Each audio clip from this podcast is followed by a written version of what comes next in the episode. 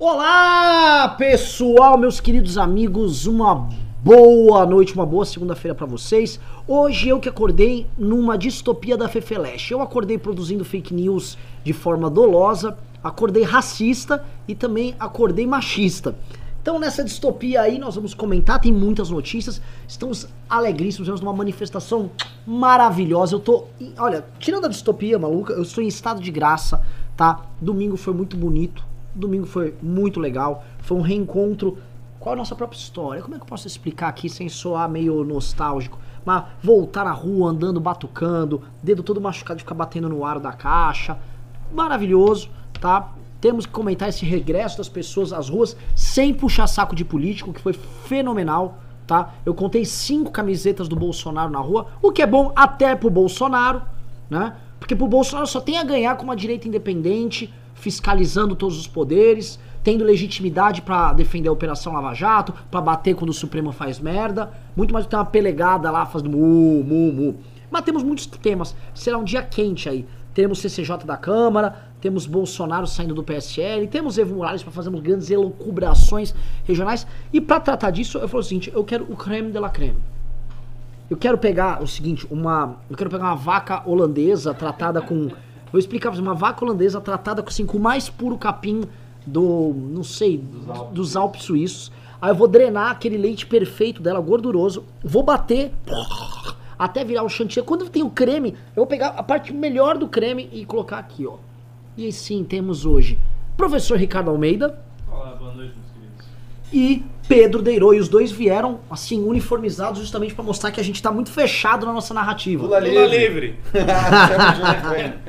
Foda, tinha, tava vendo um meme, né? Que todas as apresentadoras da Globo no dia seguinte estavam com Lula livre e tamo nós aqui de vermelho também. Puta que foda. Não, Gente, só- só- e na só- minha defesa eu não sabia que eu ia fazer o news. Só refutando aqui que o pessoal tá aqui. Renan, porque o Kim não foi na CCJ, Renan, porque o Kim. Vamos explicar pra vocês um detalhe, tá? O Kim está nesse instante na CCJ. O Kim não é da CCJ. O Kim é reserva na CCJ. E essa sessão extraordinária foi convocada hoje, quando ele já tinha uma agenda inteira em São Paulo. Aí ele chegou a Brasília, foi, Foi pra correndo. CCJ, foi correndo pra CCJ, sendo que já estava rolando a sessão que não precisava dele, porque ele não é titular, ele é um reserva, tá? Lembrando bem que a- essas sessões elas são marcadas com, marcadas com antecedência, essa aqui foi extraordinária, marcada no susto, mas ele tá lá já, não, não mudou nada. É, novamente, Minion. Não, eu acho assim, eles estão certos de cobrar. Né, tem que cobrar mesmo, mas o Kim mudou a agência, a agenda, pegou o voo, foi correndo e compareceu, mesmo sendo reserva. Sim, exato. Tem que cobrar, vocês estão certos de cobrar. Agora, vocês têm que cobrar, não porque o MBL cobra porque a galera do PSL não vai trabalhar, porque o, o Flávio não aparece na Lava Toga. Vocês têm que cobrar porque é correto cobrar. Exatamente. E agora vocês cobraram e vocês estão vendo a postura. O japonês está lá. Exatamente. Sim, sim. Japa tá lá, gente. Japa, pelo amor de Deus, Japa coletou com a galera mais de 500 mil, estão quase 600 mil assinaturas. Sim. Tá? Japa participou de manifestação. Japa tá articulando pra passar não só a PEC, que a PEC é um pouco mais difícil, tá? Só lembrando, o PL, o antigo PR, o Partido Valdemar da Costa Neto, tá mudando a composição dele na CCJ pra botar uns caras pra votar é, contra a prisão em segunda instância. Ou seja, a banda podre do Centrão tá se articulando. Então, com o PEC dá pra passar, mas é um pouco mais difícil. PL entra em regime de urgência, a PEC não entra em regime de urgência. PL anda rapidinho, não tem todo esse bafafá, é rapidão. Mas Lembrei aqui, resolve? você sabe quem tá atacando o Kim? O pessoal de um tal de MBC. É um movimento tipo fake do Eduardo Bolsonaro. É um movimento que estava na manifestação de domingo. Não, que quem tinha- estava era o não movimento tinha. conservador, que é o Direita São Paulo. Ah, não é esse um. o- ah, não, esse aqui é um movimento do Eduardo Bolsonaro. MBC. É, Movimento Brasil Conservador. Ah, Tipo, Brasil É Conservador. uma tentativa de imitar a gente conservador. Entendi. E eles estão lá na CCJ xingando o Kim. É, Mas, o movimento bumbum carnudo. é, eles não foram na manifestação, É, eles obviamente. só querem de bumbum bumbum. Eles não foram na manifestação por conta do acordão, né, do Bolsonaro, porque eles são pelego do Bolsonaro, é tipo aqueles movimentos pele, tipo os sindicalistas pelegos da época do Getúlio Vargas. Então eles são pelegos do Bolsonaro e estão lá pelegando, deixa pelegar à vontade, ninguém ninguém tem nada com isso. Pois bem, né? Vamos vamos começar aqui com a pauta. Tá? Então já vamos entrar, já que estão falando nisso.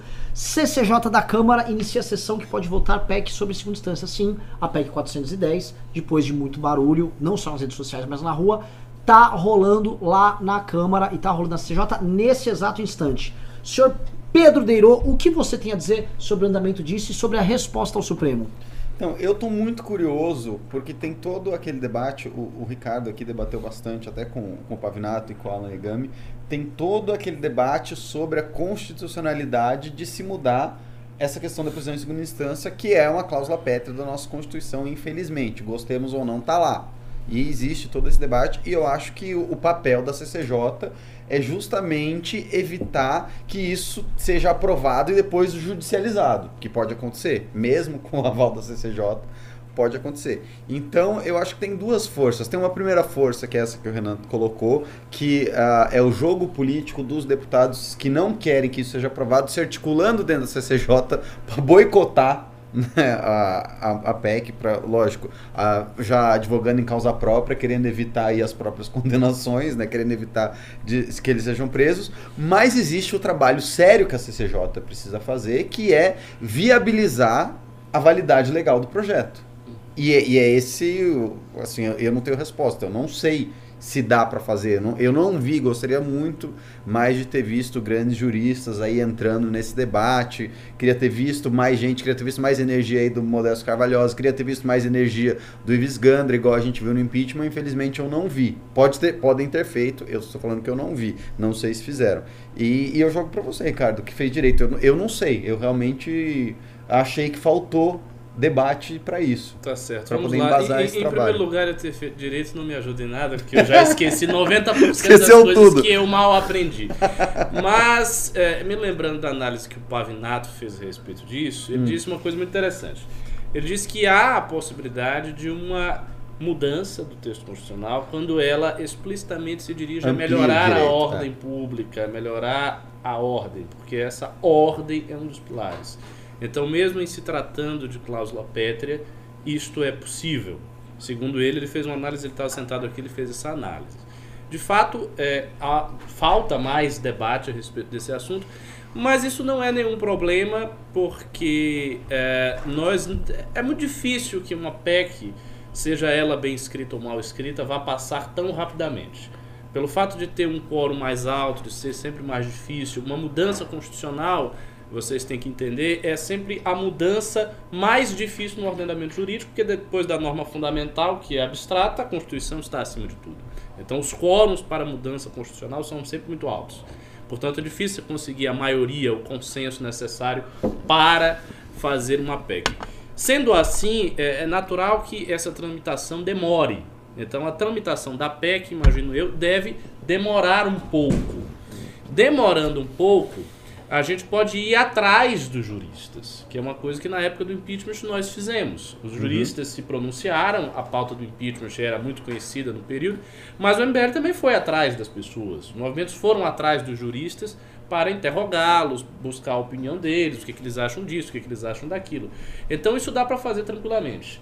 Né? Se a PEC estiver tramitando, estiver correndo, a gente pode chegar e conversar com o Ives Grandra, conversar com o Modesto Carvalhosa, o Rubinho pode fazer isso, o Rubinho pode estar em interlocução com essas figuras, isso tudo é possível. É, ainda assim, existe uma outra via de se alterar o entendimento da segunda instância, que é através do PL. Essa via ela é mais modesta, porque é maioria simples, então você tem um quórum muito menor do que a PEC, e a ideia, pelo que eu entendi da explicação do Rubinho, era é, deixa eu ver se eu me lembro. Uh, qual era a explicação que o Rubinho deu? Vixe, agora me deu um branco terrível. Você lembra qual era a explicação que o Rubinho deu? Não. Da, do PL do Kim? O Não. PL do Kim ele responde a o que foi levantado ali pela ministra Rosa Weber. Né? Ela fala de um disposto infralegal sobre essa questão processual que se tiver resolvido ela coloca. Ela, mas, ela... Mas qual o conteúdo? Ah, eu não sei, meu irmão. Aí você tá não, eu, eu vi, mas, mas enfim, me deu um branco. Se eu lembrar aqui, eu, eu volto a tratar disso. Mas eu posso ligar caso, pro Rubinho. É o seguinte, continuem aí, eu vou ligando o Rubinho Pronto. isso. Bom, em todo caso, é, o PL é mais simples de passar. Então talvez a gente tenha a resolução desse problema sem precisar necessariamente alterar o texto constitucional.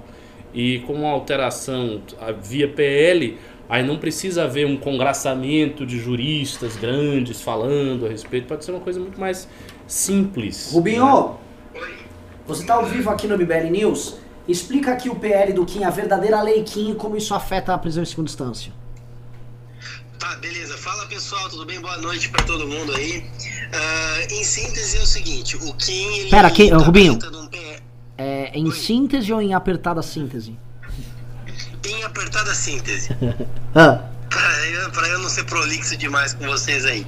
O que que acontece? A gente, o PL do Kim aí, ele modifica as hipóteses de prisão preventiva, incluindo os crimes do colarinho branco, corrupção passiva, corrupção ativa, lavagem de dinheiro, ocultação de patrimônio.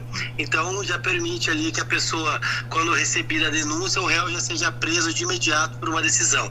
E também modifica o tempo do processo onde se determina o que é trânsito e julgado. Ou seja, quando acaba a possibilidade de discorrer se o cara é culpado ou inocente, que é o recurso ordinário, da segunda instância. Então, modifica o Código de Processo Penal para que o início do cumprimento da pena se dê após a condenação em segunda instância, cria, na verdade, duas hipóteses de prisão para corruptos: a condenação em segunda instância e, nos casos de crime de corrupção passiva, ativa lavagem de dinheiro, é, quando do oferecimento da denúncia. Tá, então é o seguinte. Uh, dá para falar aqui que é isso passa muito mais fácil que uma PEC. Dá para falar sim, sim. que isso aqui atende à demanda do argumento utilizado pela Rosa Weber, certo? Exatamente. É, a inspiração aí para fazer esse projeto de lei foi justamente o argumento da Rosa Weber. A gente modifica o Código de Processo Penal. É mais fácil passar, porque uma vez protocolada a lei, o Kim já tem aí as 51 assinaturas, ele consegue colocar o requerimento de urgência no projeto de lei e isso ser votado, inclusive, essa semana. Perf maravilhoso. Então dá para acelerar bastante. Por isso, por isso a urgência que a gente está correndo atrás das assinaturas e tal. Exatamente. E o Congresso está trabalhando, tanto que nesse exato momento está tendo o CCJ, o Kim está lá na CCJ, acabou de se manifestar, inclusive, estão votando a PEC 410. Então, todas as frentes possíveis para permitir a prisão em segunda instância, a gente está trabalhando aí para que isso aconteça. Muito obrigado, senhor Rubens. Vamos que vamos. Eu que agradeço. Um abração para todo mundo aí. Valeu, Renan. Valeu. Isso, agora que ele explicou, eu me lembrei. De fato, o, o que acontece é o seguinte: o PL ele faz que. Uh, a, porque a primeira e a segunda instância elas são instâncias jurídicas nas quais se discute os fatos. Então, até a segunda instância você discute os fatos.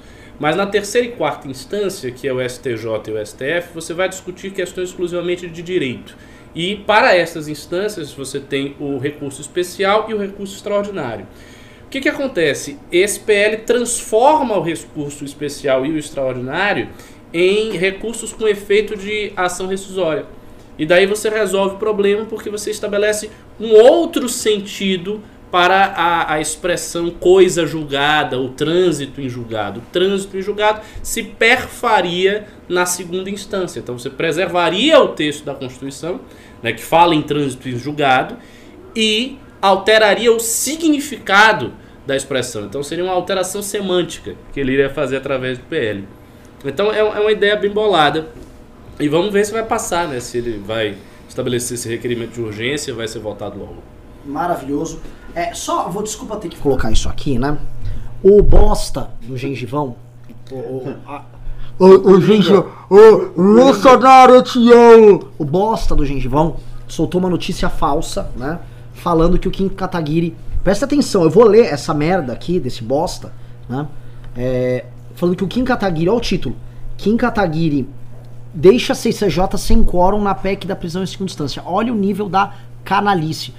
O Kim é reserva e ele está na CCJ nesse exato instante. Inclusive que é do interesse dele. O Kim, diferente desse bosta, saiu às ruas no fim de semana pela PEC 410, coisa que esse bosta não fez. Aí ele faz uma matéria lá, igual bosta que ele faz. Obviamente ele não assina e põe redação terça livre.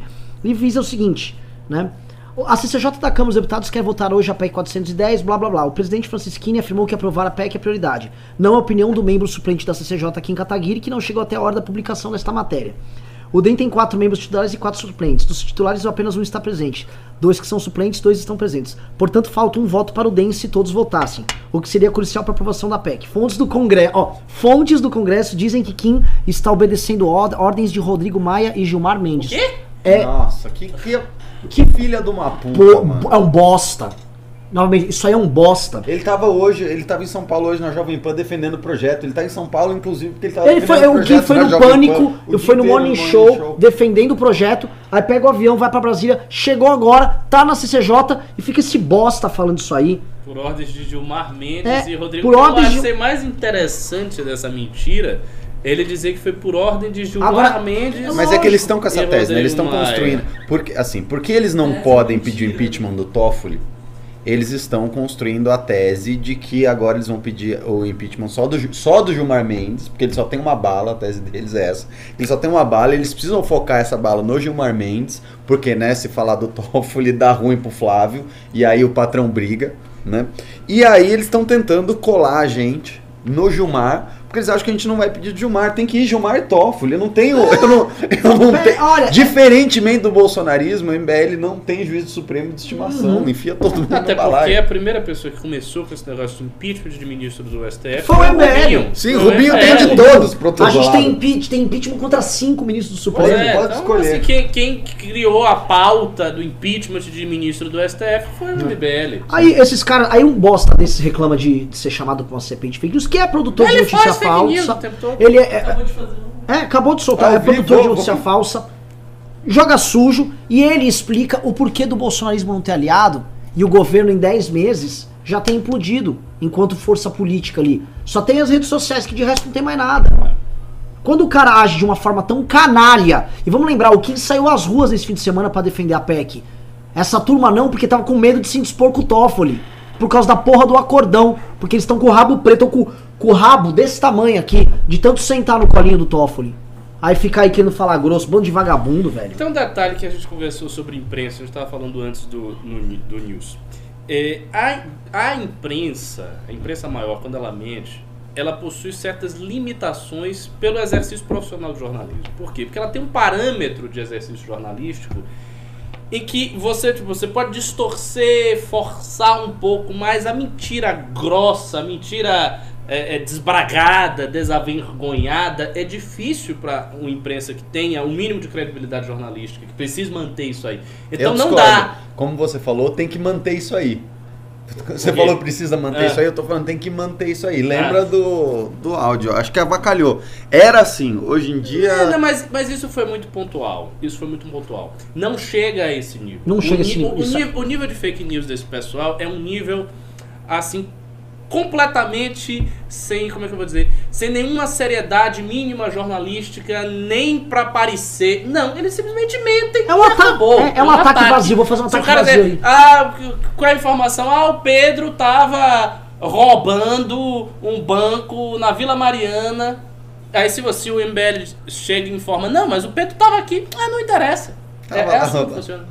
É impressionante. Fontes falaram que ele tava lá roubando. É, por exemplo, esse negócio do Rodrigo Maia, do Gilmar Mendes, porque a ausência dele na CCJ ainda teve um intervalo e tal, então a fake news. Mas eles enfiaram esse negócio por ordens de Rodrigo Maia e Gilmar De acordo com fontes é, do é, Congresso. É, que, como assim? É, é, é, é, osso, cara. É osso. É uma, é, uma, é uma gentalha imunda, velho. Uma gentalha imunda. Assim, isso explica. Não é o Bembele. O Bembele, o Bembele é o seguinte: ele é crível e ele é coerente. Nossa, não, agora ele melhorou a história. Melhorou. Agora ele tweetou assim: o deputado Kim apareceu na CCJ minutos depois da matéria. É medo que fala? Ele, inclu, inclusive o Kim pegou um avião de São Paulo para Brasília e chegou minutos depois, justamente porque ele anteveu o tweet. O tweet, o tweet do gengivão. é, é, por isso que é um porco, é por isso que perde credibilidade com ai, todo mundo. Ai, e é por isso Santos. o seguinte: esse cara e essa turma o, o, destino deles na política é isso. Eles têm esses anos aí de puxa-saquismo do Bolsonaro e depois vão rumar pro ostracismo que, ele, que lhes aguarda, né? Porque esse tipo de comportamento sujo, novamente, não é com a esquerda. Que é uma coisa que o Ricardo sempre fala. O bolsonarismo ataca a direita. O foco deles é, é atacar a direita. direita. O foco deles é o seguinte: é, o Kim levantou mais de 600 mil assinaturas justamente para esse tema. O Kim estava na manifestação junto com o. Quem eles atacam? O Kim. É, e outra as, coisa. As matérias falando do silêncio em relação à soltura do Lula não era, um silêncio, não era o silêncio do MBL, era o silêncio é. do presidente da República. E outra coisa, obviamente, existem vários deputados do parlamento que são contrários à PEC 410. A maioria, eu diria. Pois é, ele poderia estar atacando estes deputados, mas não, ele está atacando o Kim. Então, ele está escolhendo de todos os deputados que são sabidamente contrários à PEC, Ele está escolhendo um que é favorável, que trabalhou pela PEC, Mas, que vai lá, que é suplente, para atacar exatamente essa figura pelo o, simples o, fato de que ele pertence ao MBL. Essa Kim, é a explicação. O Kim Kataguiri, assim, ele organizou um abaixo assinado com mais de 600 mil assinaturas porque ele é contra, né? Porque ele é, é, é. ele está a serviço do Maia. Do Maia. É o Rodrigo Maia está jogando é xadrez. Medo. Não, o Rodrigo é, Maia está jogando é xadrez 4D. É o xadrez 4D. É, o xadrez 4D. Quem vai pra manifestação, porque na verdade ele é contra exato, Exato, mentira, exato. tudo mentira. É lógico, faz todo o sentido. 4D do Gilmar Mendes e do Rodrigo Maia. Todo sentido, todo sentido. Mas tá tudo bem. E assim, gente. Como é que pode ter é- público um negócio? Eu fico, eu fico indignado. Por que, cara? Eu, eu, sei, eu, sei, que o Brasil é o país que elegeu o Lula duas vezes e elegeu a Dilma, mas não cansa de me surpreender. Como é que pode ter público? As pessoas não querem saber da informação verdadeira. Elas querem, a, elas Quer querem causa... simplesmente a confirmação Daquilo. dos seus sentimentos. Então ela já não gosta do MBL, ela quer uma confirmação. Ela quer um meio de dizer que o MBL não vale nada. Pronto. Se ela achou isso aí, ela fica feliz. Tá Sim. satisfeito. Agora, é Indo para a segunda pauta, né, que já tem a ver com a, te, a treta dessa turma, tá? Bolsonaro decide sair do PSL e marca encontro para avisar deputados aliados. O Bolsonaro está com uma estratégia meio maluca para montagem do partido. A gente sabe muito bem como funciona essa parte de quarta de assinaturas. Ele acha o seguinte, que ele vai sair e ele falou em colocar 200 militantes na rua para, em três turnos, coletar 20 mil assinaturas por dia. Isto é impossível. Por que, senhor Renato? Só tem uma possibilidade. Isso é tem impossível. Coletar, assim. Não tem como, porque cada um mil assinaturas por dia. É, é assim, eles estão viajando. A, a, obter assinatura na rua para partido é não. difícil. Mil não, 100 assinaturas por dia. 100, assim, 10 assinaturas por pessoa é dificílimo. É difícil. Dificílimo. Porque ainda mais agora, né?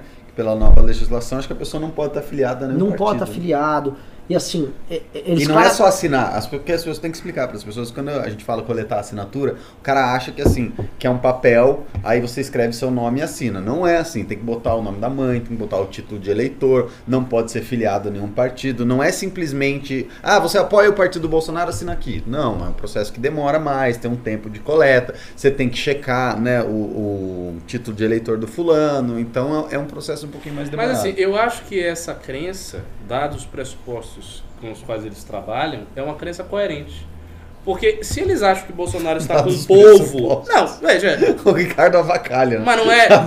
Se, veja, se eles acham que Bolsonaro está com o povo e o povo está com Bolsonaro, numa simbiose perfeita, qualquer pessoa que ouça a ideia de que tem um partido do Bolsonaro vai assinar, necessariamente, porque ela é o povo e ela está com o Bolsonaro, e o Bolsonaro está com ela. Então, um transeunte, o cara tá passando no meio da rua por algum motivo. O partido de Bolsonaro olha, me vai fazer assinatura, fila. pelo amor vai, de Deus, vai, eu preciso assinar. Vai, fazer fila. vai até pagar para assinar. As pessoas vão pagar, eles vão pegar, pegar, tirar a carteira, dizer, toma aqui 100 reais, minha assinatura, o que, que você quer, mais documento, tá bom, me, me dê aqui o papel, vou levar para minha mãe, para minha tia, é assim, porque Bolsonaro e o povo... Não, é, mas, mas assim, falando sério, é óbvio que vai ter uma militância espontânea muito grande, vai. que vai querer ajudar o partido do Jair Bolsonaro. Mas você tem duas coisas aí. Primeiro que o processo de coleta de assinatura é muito difícil. E aí uh, o Bolsonaro tendo, uh, como eu posso dizer assim, a máquina pública que ele tem na mão, que é né, todo o poder executivo, mais o pessoal do PSL que é fiel a ele, eu quero eu saber. acho que ele consegue. Eu quero, não, mas eu quero saber assim. Ele vai usar isso? Ele vai usar a máquina pública para colher assinatura? Ele não vai? É lógico, vai. Como é que vai como é que vai funcionar essa diferença? Porque vai. assim, não deveria, né, poder. Ah, como é que vai funcionar? Qual é, qual é o limite da intervenção do executivo nisso? Essa é a primeira coisa. Segunda coisa, mesmo que ele consiga colher essas assinaturas, ainda tem o processo do Tribunal Eleitoral, que é um processo demorado. Que o cara Sim. vai lá, você recolhe um monte de assinatura, dele fala, ah, joga suas assinaturas no lixo, fala, isso aqui não vale, isso aqui não hum. vale, isso aqui não vale. Então você, a gente lembra do, do processo de abertura que foi do novo, tanto que os caras penaram na mão do tribunal. Sim. O, o novo, assim, demorou muito mais porque eles tinham as assinaturas, aí o tribunal ficou derrubando a assinatura. Então não é uma coisa muito rápida. A não ser que você seja um malandrops tipo Kassab, né, amigo de todo mundo, faça, faça os seus, né, os seus balacubacos por aí, aí anda rápido. Se o Bolsonaro anda fazendo acordo, talvez o partido dele ande mais rápido. Não, a, a, assim, se, se, eu estivesse no lugar dele, o que eu faria é o seguinte, e tendo a, minha, mesma natureza ética do PSL, eu mandava todo mundo nos gabinetes reservar 10% do salário, ia ter que reservar, se não reservasse ia ser demitido e acabou, então ia ter que ter o dinheiro ali, ponto final. Fazia uma manifestação, conclamava uma manifestação, com a pauta, manifestação, papapá. Mito, defende. E durante a manifestação teria aquelas pessoas certas para colher a assinatura. Numa manifestação, se for uma manifestação de médio porte, ele já colhe uma quantidade grande de assinatura. Faria uma manifestação. Dá pra fazer. Dá, mas não é essa baba toda. Você tem que saber o documento, tem, tem assim, é chato. Essa mudança na lei tornou tudo muito, muito, muito chato. Quais são os documentos que tem a, Você precisa, no mínimo, do nome da mãe, para checar, para saber o título de eleitor. Às vezes o nome da mãe não tá igual que tá no título de eleitor, então não dá razão. Mas, mas, isso não tá na, na carteira de identidade? Não. Não, que às vezes o, a, o nome da mãe que tá no título é de solteiro e não de casado. Hum, tá. é, é, só, é, é, é, tem uma sutileza. Não, é, é um, é, foi feito para você não, não fazer. E, e, é só pensar assim: quem aqui anda com o título de eleitor na carteira? Ninguém. De eleitor, ninguém. ninguém. Então o cara tem que parar você e falar assim: qual é o seu nome? Qual é o nome da sua mãe? Qual é o nome do seu pai? Qual é o seu documento? Daí ele tem que ir na internet colocar tudo isso, ver qual é o título de eleitor, aí colocar. Mas, a, a, tem, tem maneira de abreviar isso. Se, se, você faz uma manifestação, se a direita bolsonarista sabe que o presidente. Ah, leve quer... o título de eleitor. É, Sim. exato. Sim. Tipo, se, que há uma direita bolsonarista. É, você que pode quer que depois. o presidente tenha um partido próprio. Sim. Ele pode dizer, explicar, os formadores de opinião chegam lá, explicam, levem os títulos de eleitores, façam isso. A gente vai montar o nosso partido, é o partido de vocês, é o partido do povo e o partido de Bolsonaro. E vai, funciona. Eu não, eu não acho que a ideia dele montar um partido é uma impossibilidade. Não, não é Fazê-lo é em um mês, é, fazê-lo em um mês é tipo. É uma loucura. A impossibilidade que está sendo colocada é esse um mês que é uma loucura. É. E tê-lo para as próximas eleições de 2020. É. É assim, é muito de fazer, eu acho que ele consegue fazer, tem dinheiro agora, põe o Hang para botar uma grana nisso aí, ele até consegue. É, eu acho o seguinte, eu, a gente viu, a, a, gente fez, a gente até fez cobertura pelo site pelo MBL News do que está acontecendo. Os comentários da própria base é, são muito negativos. Por quê? Quem estão falando? Público reclamando. Por que, que Bolsonaro tá montando partido, quer fundo? Olha. Esse negócio de quer fundão tá colando. Pois é, porque ele foi eleito sem fundo, né? É, e assim, até quando ele vai ficar falando que é culpa do partido? Ele tava assim, ele, gente, esse aqui acho que é o, assim, o nono ou décimo partido do Bolsonaro. Em todos o Bolsonaro é vítima, ele é sempre bonzinho e tá todo mundo errado. Eu me lembro no PSC, o PSC deu a candidatura pro Bolsonaro presidente, deu a candidatura do filho dele para prefeito do Rio de Janeiro, ele sabotou a candidatura do filho, não deixou o filho receber doação, brigou publicamente, atacou o partido publicamente, falou: esse PSC aí tá se aliando com o PC do B lá no Maranhão, pô! E foi lá, atacou, saiu fora. Depois foi pro PEN, partido da, ecológico lá, que virou Patriota 51, brigou com o cara, saiu do PEN, foi pro PSL, brigou com o cara e saiu. Assim, é, a sequência é clássica. PP também antes. Hã? PP antes. É, cara, aí PP, PTB, PFL, antigo DEM. É... Puta que pariu, muito partido. Ele já foi do. TP foi o que teve a triangulação do Joesley, não foi? Do JBS? Sim. É, sim, sim, foi isso aí. Foi o partido que recebeu do JBS foi, foi, foi pelo PP. Assim, ele passou por todos os partidos, ele é sempre vítima. Só que a briga agora, se gente, assim, para vocês que estão assistindo, o que, que é essa briga? O presidente da República, como é um cargo majoritário, ele é dono do mandato dele. O mandato dele não pertence ao PSL. Entendeu? É diferente de um deputado que o mandato pertence ao partido. Como o mandato pertence a ele, em tese o PSL não o afeta em nada. Tirando duas coisas: destinar o fundo para certas candidaturas e escolher com o dedo quem é candidato em determinado lugar. Como para o Bolsonaro, o que eles imaginam é o seguinte: quem o Bolsonaro apontar ganha a eleição ou no mínimo vai muito bem. Então eles querem ter esse poder de escolher quem é o candidato.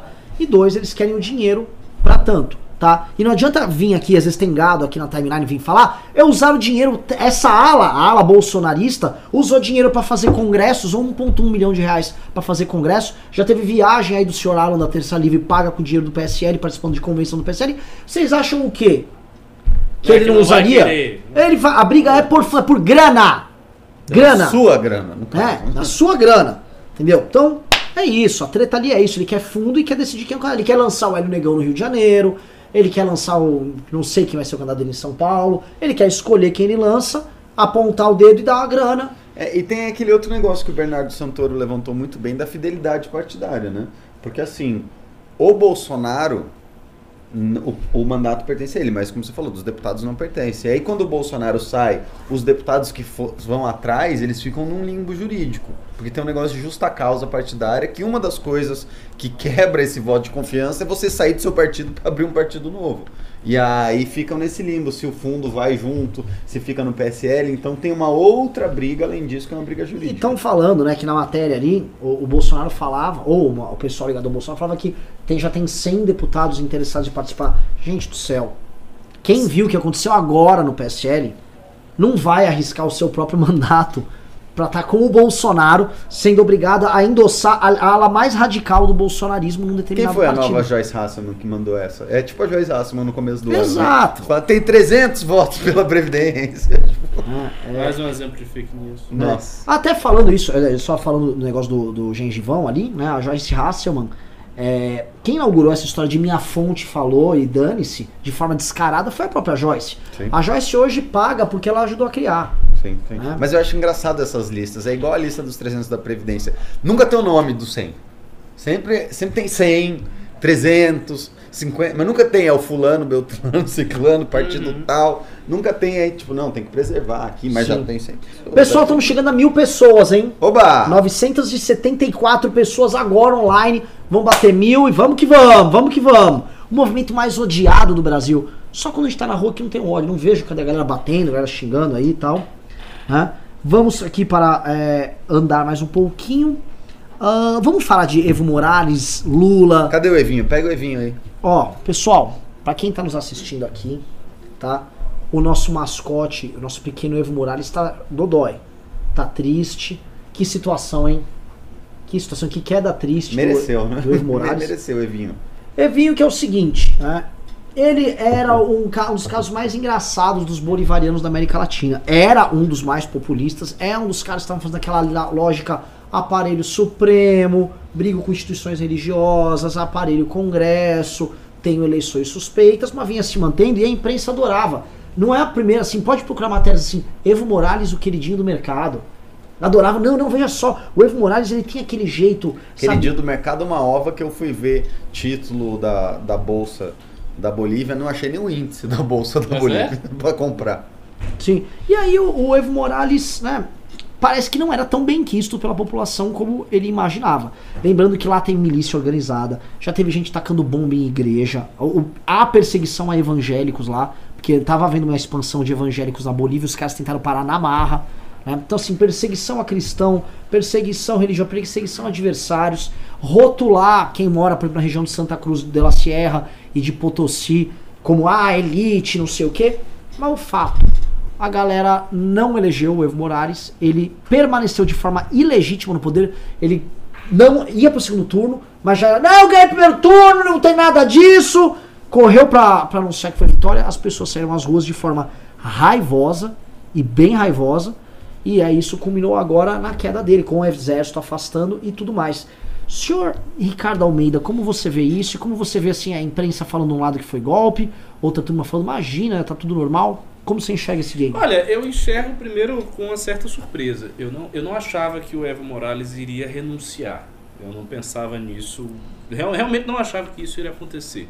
Eu pensava que ele iria perdurar, ele iria tentar de alguma maneira uh, esperar a onda passar, esperar o momento de convulsão social passar e ele iria ficar no poder. Não achava que ele ia sair. Então eu fiquei bem surpreso quando eu vi a, o anúncio, né, a notícia da sua renúncia. É, dito isto, ele renunciou essencialmente por uma pressão militar. É claro que a, havia uma situação de convulsão social na Bolívia.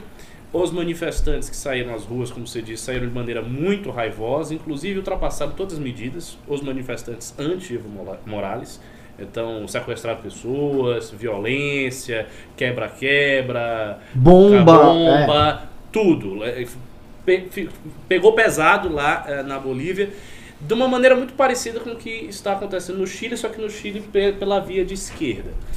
O Evo, assim, esta, esta eleição, o simples fato dele ir para o quarto mandato já era muito suspeito, porque na Constituição antiga da Bolívia isso não podia acontecer. Então tinha limitação de mandato. E eles fizeram uma cochambrada para permitir, através do Supremo Tribunal, da Suprema Corte de lá, que ele pudesse se reeleger indefinidamente, pudesse sair para um quarto mandato. E isso não pode. Então, quando isso aconteceu, já suscitou uma enorme oposição. Então, é a própria eleição estava sendo vista como algo ilegítimo. Mas houve eleição, né? houve esse acochambrado constitucional e aconteceu a eleição. Na eleição, teve aquele episódio de que o sistema de contagem ele né, entrou em off, depois ele voltou. Antes de entrar em off, o seu opositor estava na frente, de repente ele está atrás e o Evo ganhou.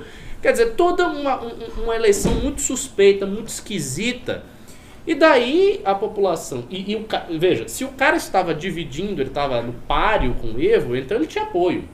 O, o, antagonista eleitoral do Evo Morales tinha bastante apoio. Naturalmente, quando isso aconteceu, numa eleição que já era vista como suspeita, as pessoas saíram revoltadas e aconteceu tudo que está rolando lá. O que, que eu acho? Se é golpe ou não é golpe? Veja bem, eu, eu não vou dizer que é uma situação democrática normal, porque eu não acho que seja uma situação democrática normal as pessoas saírem às ruas, quebrarem as coisas, jogarem bombas, sequestrarem pessoas e o exército forçar o presidente a sair, porque na prática foi isso. Então, isso aí não é uma situação democrática normal. Por outro lado, também não é uma situação democrática normal uma eleição com altíssima suspeita de fraude depois de um acochambrado constitucional na Suprema Corte. Então, o que você tem é, é, é, é, assim, é uma situação Ricardo, onde o Evo tentou dar um golpe. Só te fazer um parênteses. A OEA reconheceu a fraude. Eu sei. Então, eu assim, sei, eu sei. que a fraude há. Eu sei. De fato, reconheceu. Então, houve uma eleição, entre aspas, fraudada. E aí houve o quê? Houve uma espécie de contragolpe da parte do exército para tirar o Evo Morales, que de alguma maneira estava montando a ditadura. Uhum. Porque se ele estava fazendo uma eleição fraudada para ele se perpetuar no poder num quarto mandato, já ilegítimo, então isso aí era uma maneira de montar a ditadura. Então é, é essa a situação. E é engraçado porque a Bolívia, assim como o Brasil, tem uma história de golpes e contragolpes e golpes militares, etc, etc. Eu estava estudando para escrever um roteiro sobre o Evo Morales, especificamente sobre a situação da Bolívia, e aí eu comecei a estudar algumas, alguns fatos do passado boliviano. E aconteceu uma coisa muito interessante. Embaçou, Tinha um movimento lá na Bolívia, um movimento nacional revolucionário. Esse movimento nacional revolucionário fez uma revolução em 1952. Essa revolução, ela era estatista e nacionalista. Então o que, que eles fizeram? Se aliaram lá com os sindicatos dos mineradores, né, conseguiram apoios de sindicatos, etc, etc. Tomaram poder, subiram ao poder através de um processo revolucionário, semi-revolucionário. Tomaram poder, conseguiram poder e daí eles começaram a nacionalizar as minas, nacionalizar a exportação disso, etc, etc, etc. Só que, olha só que curioso. Aí, enquanto esse, esse movimento nacional revolucionário estava lá, ele sofreu, por sua vez, um contragolpe. Bem depois. Do exército.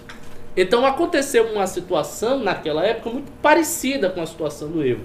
Tipo, é um movimento nacionalista de esquerda que recebeu um contragolpe de uma situação de golpe. Então, é, na, na prática aí, o que, eu, o que eu quero ver é o seguinte, é se vão ser anunciadas as novas eleições. Se forem anunciadas novas eleições, aí a gente tem o prospecto do restabelecimento da ordem democrática. Se não forem anunciadas, se o exército resolver ficar mais tempo, ah, vamos fazer aqui um mandato provisório, e o mandato provisório vai se estendendo, porque isso é muito comum. Ah, é um mandato provisório, aí vai, o mandato provisório segue um ano, ah, mas não tem ainda a estabilidade, porque isso, porque aquilo. Aí vocês já sabem que a ordem democrática da Bolívia foi pro saco. Mandato provisório 2, o retorno. É. Lembrando que. Aconteceu me... no Brasil, acontece o tempo todo. Só contar pra vocês, vocês sabem qual a média de duração de um governante na Bolívia? Desde é. o século XIX? Média. A média de duração de um não, presidente na Bolívia? 12 anos. Dois anos. Dois anos? É, mas porque. Não, ah, não, o, Evo, o Evo distorceu. Não, não, não, não, não, só isso. É, o Evo distorceu, distorceu. É, você tem muito golpe de Estado lá. Hum. É um hum. dos países mais instáveis da América Latina. Eles tiveram, assim, se não me engano, quase centena ou mais de centena de governo desde o século XIX. É um derrubando o outro, um derrubando o outro, é golpe atrás de golpe. É, esse eu citei um, depois tem um outro depois. É, tem, é, realmente, eu comecei a dar vários. É, sem parar. Tem o famoso Stross, Stroessner, a Bolívia, que foi o, o general mais famoso lá deles. Mas também tomou golpe. Nos anos 90, por exemplo, no, o Paraguai é outro. No ano 90 teve Lino Vieira dando golpe. Esses perguntar, países também... perguntar pra vocês, então, que gostam de, de sociologia, veias abertas da América Latina e tudo isso. por que, que a América Latina é tão sujeita a golpe de Estado e populismo? E contragolpe? Que os outros países não são assim. A Europa não é assim. Não, mas, né? Os Estados Unidos não é assim. Não, eu, eu, eu acho que você está tomando como parâmetro aí que tá, você está tomando como parâmetro aquilo que de alguma maneira é exceção. Hum. A, a, estabilidade da democracia europeia e da democracia americana são, de certa maneira, exceções. Você vai, por exemplo, no mundo islâmico, não tem estabilidade. É muito difícil manter um governante ali no poder. É ditadura, é golpe, é agonia. Não sei Leste asiático, um horror também. Um horror. Hum. A, a, a, Rússia, a história é despótica. Mas a gente, então, a China, então, a história então, é despótica. Então, o, que tá, Índia... o que você está falando é que a gente é ocidente peronomútil. Exato. Exato. Aqui é o A gente tenta copiar. É o Ocidente, é, é, ocidente pero no é, é, Essas instituições democráticas, assim, de estabilidade, de accountability, não sei o quê, isso é uma criação muito difícil, que conseguiu atingir estabilidade. E olhe lá, porque no início do século XX nem, nem tinha essa estabilidade toda. E o Ricardo nem falou então, da África, hein? Pois é. é nem, nem chegou na. África é a mesma coisa. É, outra Polinésia, é inferno né? também. Então, assim, é, é, muito específico dos Estados Unidos e da Europa. Sobretudo dos Estados Unidos. Uhum. Os Estados Unidos, a Europa não tanto, porque a Europa também tem uma tradição de governos autocráticos e golpes e não sei o quê. Os Estados Unidos é que tem essa, é, essa tradição republicana muito contínua, muito estável, que vai lá desde a fundação dos Estados Unidos em 76, século XVIII e continua. Por exemplo, nos Estados Unidos, que eu me lembre, nunca ocorreu um golpe. Já ocorreu? Estados um Unidos? Golpe? Não, não, não, não, não, não. Jamais. Tem, o máximo mais próximo disso foi a Guerra Civil. A guerra civil. Só que. Foi, tirando... foi uma guerra civil. Sim, que também nem é uma tentativa de golpe ou, de Estado. Ou seja, a gente está falando de uma tradição democrática que vem do ininterrupta e presidencialista do... republicana desde o século XVIII. Isso, e a mesma carta, a, a, a norma fundamental a mesma... nunca foi Quer dizer, isso é, é muita estabilidade. É como a estabilidade que a Inglaterra conseguiu depois da Revolução Gloriosa. Ou seja, uhum antes da Revolução Gloriosa não mas veio a Revolução Gloriosa, a partir dali a Inglaterra conseguiu uma estabilidade extraordinária. Não foi o caso, por exemplo, da Itália, não foi o caso da Alemanha, não foi o caso da França, né? mesmo países grandes, não foi o caso da Espanha, não foi o caso de Portugal, não foi o caso da Áustria. Então a gente tem a Inglaterra muito estável até hoje e os Estados Unidos muito estável até hoje. Então não, é uma característica do países, povo anglo-saxão, essa estabilidade. Eu Porque acho, nenhum outro povo Então, conseguiu... eu acho que tem a ver com essa síntese muito peculiar que os anglo-saxões conseguem entre direito, tradição, costume, organicidade. Eles têm um negócio diferente. A Inglaterra e os é. Estados Unidos têm um negócio diferente. O common law e tudo mais. É, é, é, é uma, é uma outra ordem social. É, é bem diferente mesmo. É, assim, eles são, eles são diferentes da gente. Primeiro ponto. Assim, se já pega, por exemplo, o, o regime parlamentarista ele não demonstra muito esse problema. Né? Então, por exemplo, assim, você pega o governo da Espanha, a Espanha está nos últimos três anos, sei lá, na décima eleição dela. Sim. Porque não Ficou forma um governo e, sem cai. governo e, é. e, o país anda. Né? Agora, assim, se fosse presidencialista a Espanha, provavelmente teria golpe pra caralho. Provavelmente seria uma zona também. Itália é outro país completamente zoneado. Né? É, a gente está começando a ver na Inglaterra um pouco de instabilidade, o governo caindo rápido. Antigamente era Thatcher, né, quando veio é, os trabalhistas, mas era tudo muito tranquilo. Agora é cai, volta, cai, volta com os conservadores. Né? Isso também é, é, é, bom atentar ali.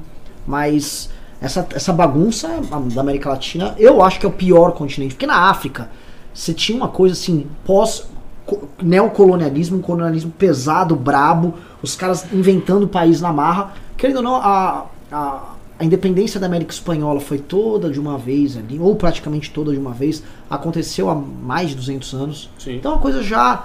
É, eles já se estabilizaram lá no século XIX. Uhum. Só que eles se estabilizaram como país, então você não teve muitas disputas territoriais, mas você tem briga por caudilho brigando para ver quem fica no poder. E lá não teve jeito. O Brasil deu a sorte de ter o um império, galudão, Só que aí já tomou seu primeiro golpe, a gente também. A gente não pode falar muito. Não, Temos... o Brasil é uma sucessão de golpes. Sim. É uma sucessão de golpes com interregnos democráticos. Você tem o primeiro golpe, a República Velha, aí lá a República, depois Tenentismo, Getúlio, golpe, Estado Novo, não sei o quê. Aí, aí depois golpe, 64. É. é. Não, o Brasil tem, o Brasil tem seu, são seu. De acordo, de acordo com a historiografia de esquerda, houve também o golpe de 2016, que a gente não ah, presidenta. É. E até agora. Golpe parlamentar. Então, ba basicamente o que vocês estão me falando é o seguinte: a tradição conservadora da América Latina é golpista. Então a gente precisa aí. Dar um golpe. É. Tem que preservar Tem que preservar a tradição no nosso país, no nosso ordenamento que vem tá funcionando tá aí. Ó. Depois vocês criticam o Bolsonaro anos. dizendo que ele é golpista. Ele é golpista porque ele é conservador. conservador. 500 anos Resolvido. de tradição golpista precisa Estou trazendo o AI5 de volta por uma questão de conservadorismo, pô. Como é que vocês falam aí? É bu Burke. É Burke. É Burke. Ô, Tô fazendo Burke. Ô, Eduardo, frita um Burke lá pra nós. é isso. É isso. Pô, a gente... É, novamente, o xadrez 4D é tão complexo que às vezes a gente fica tentando complicar, Sim. o cara já tava com a solução lá na frente. Que merda, que merda. É foda. É foda. Vamos lá. Então, é, agora é o seguinte, né? O México concedeu o asilo político pro, pro Urban, né? pro, Evo, pro Urban? Não. Pro... Não, foi o Urban, não foi o não, não, não. O México. Tô, eu tô confundindo. Como é que Obreiro. Obreiro. Obreiro. Obreiro concedeu Obreiro. É, o asilo pro Evo. O Evo agora vai poder arrumar um lugar para ficar. Mas quero mesclar isso aqui com Lulinha. Porque olha só, né? A esquerda. É, é, é eu não, gente, eu não sou de teoria conspiratória, mas já que estamos aqui. Cadê né? o chapeuzinho? Cadê o chapeuzinho? É, não sei. Perderam meu chapeuzinho. chapéu. Mas o que que rola? Acho muito curioso no momento onde houve uma fraude eleitoral deliberada na Bolívia, deliberada, descarada, numa eleição que as pesquisas apontavam que haveria segundo turno com vantagem para o adversário. O Evo Morales tenta um golpe e tem que, tem que dar o nome aos bois. O Evo Morales foi tentar um golpe, sim. E aí, ao tentar o golpe, precipitam-se manifestações lá. Só que aí também começa a rolar manifestação nos outros países. Não estou querendo dizer nada. Será que não tentaram sufocar essa história com as manifestações no Chile? Ou eu estou sendo muito professor? Não, não acho que não. Acho, acho, que não, porque cronologicamente não bate. Me parece que as manifestações do Chile e do Equador foram anteriores Sim. Às manifestações da, da Bolívia. Bolívia. Foi me... E é, tem outra raiz também, tem, né? É, tem um é negócio outra... que o, os historiadores alemães do século XIX e os filósofos, eles gostavam muito de usar essa expressão, Zeitgeist. Né? O Hegel. O, isso, Sir Hegel. Sir Hegel. É, exatamente. O espírito do tempo. Eles gostavam Zeitgeist e Volksgeist. Né? O espírito do tempo e o espírito do povo. Por que, que isso é interessante? Porque às vezes a gente vê que chega num determinado tempo, a história vai se fluindo. Aí chega num determinado período e várias coisas começam a acontecer de forma convergente, sem necessariamente um laço causal entre elas. Tipo, é, o Lula foi solto aqui no Brasil. Mas o Lula não foi solto, não foi por causa do que está acontecendo no Chile. Lógico. Ah, aconteceu o negócio do Chile, aí o Lula foi solto. Só que vocês podem observar que é uma convergência. E aí começa a aparecer várias convergências. No caso, nós estamos no espírito do tempo, que indica a instabilidade política da América Latina. E aí vários fatos convergentes começam a aparecer. Do mundo, eu diria. Né? né? Por que, que isso? Eu acho que é uma coisa meio cósmica. Isso, isso transcende até as, as meras ações humanas. Eu, eu, eu, sou, eu sou, eu sou marxista nessa. É. Eu acho que é porque os meios materiais são os mesmos em todos os lugares e, ah, e a consequência deles se manifesta. Eu sei, mas, mas tem coisas que são muito específicas. A saída do Lula. A saída do Lula não é por conta de uma mudança do, do modo de produção, de uma mudança na base econômica. É por conta de um detalhe técnico jurídico.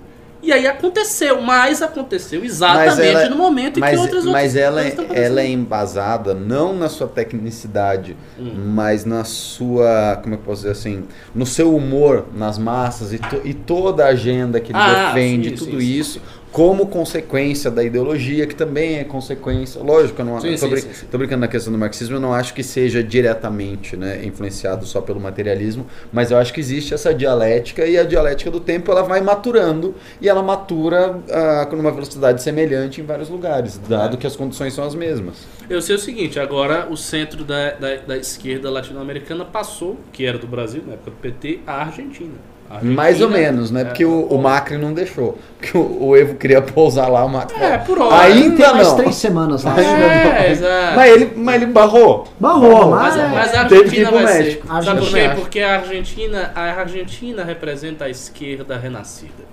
A Argentina é o lugar que a direita ganhou e perdeu. Sim. E a esquerda voltou.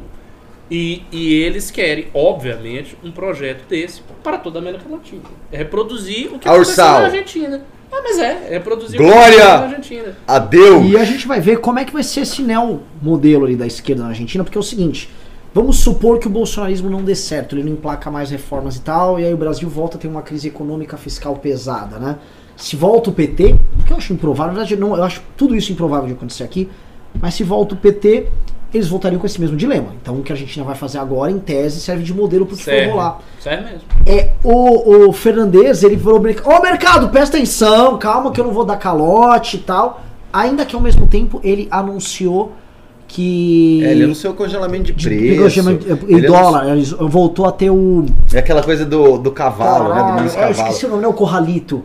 É, é, uma coisa similar com você não poder vender e comprar dólar. Tem câmbio, vai ter câmbio negro de novo, Sim. vai ser tudo aquela putaria. Não, já tá, eu tava na Argentina, já tava ah, o preço, o câmbio é. especial do dólar. Sim. Ah, se quer pagar em dólar, eu te faço é, aqui. Assim, eles estão, pelo menos eles estão acostumados, né? Eles já Não, e os restaurantes, o restaurante tem um cardápio B em dólar. É. Lá, é. Coitado. Cepo, cepo cambial. Coitado Pessoal dos hermanitos. Oh, os, os nossos pimbeiros, a galera aqui já mandou na hora cepo cambial. É, pensa bom, hein? Maravilhosos, maravilhosos, fofíssimos.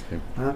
E, é, que merda, né? Que, é, então eu não bosta. sei o modelo. Se, se eles forem voltar a, a, chutar o balde, é muito estupidez, velho. Mas não tem, não tem o que fazer, Renan. O que ele vai fazer? Vai fazer austeridade fiscal? No linha do primeiro mandato. Não vai. Não vai. Não vai. Não vai. Quer dizer, não, eu não sou profeta dizer não vai, mas eu acho que não vai por quê?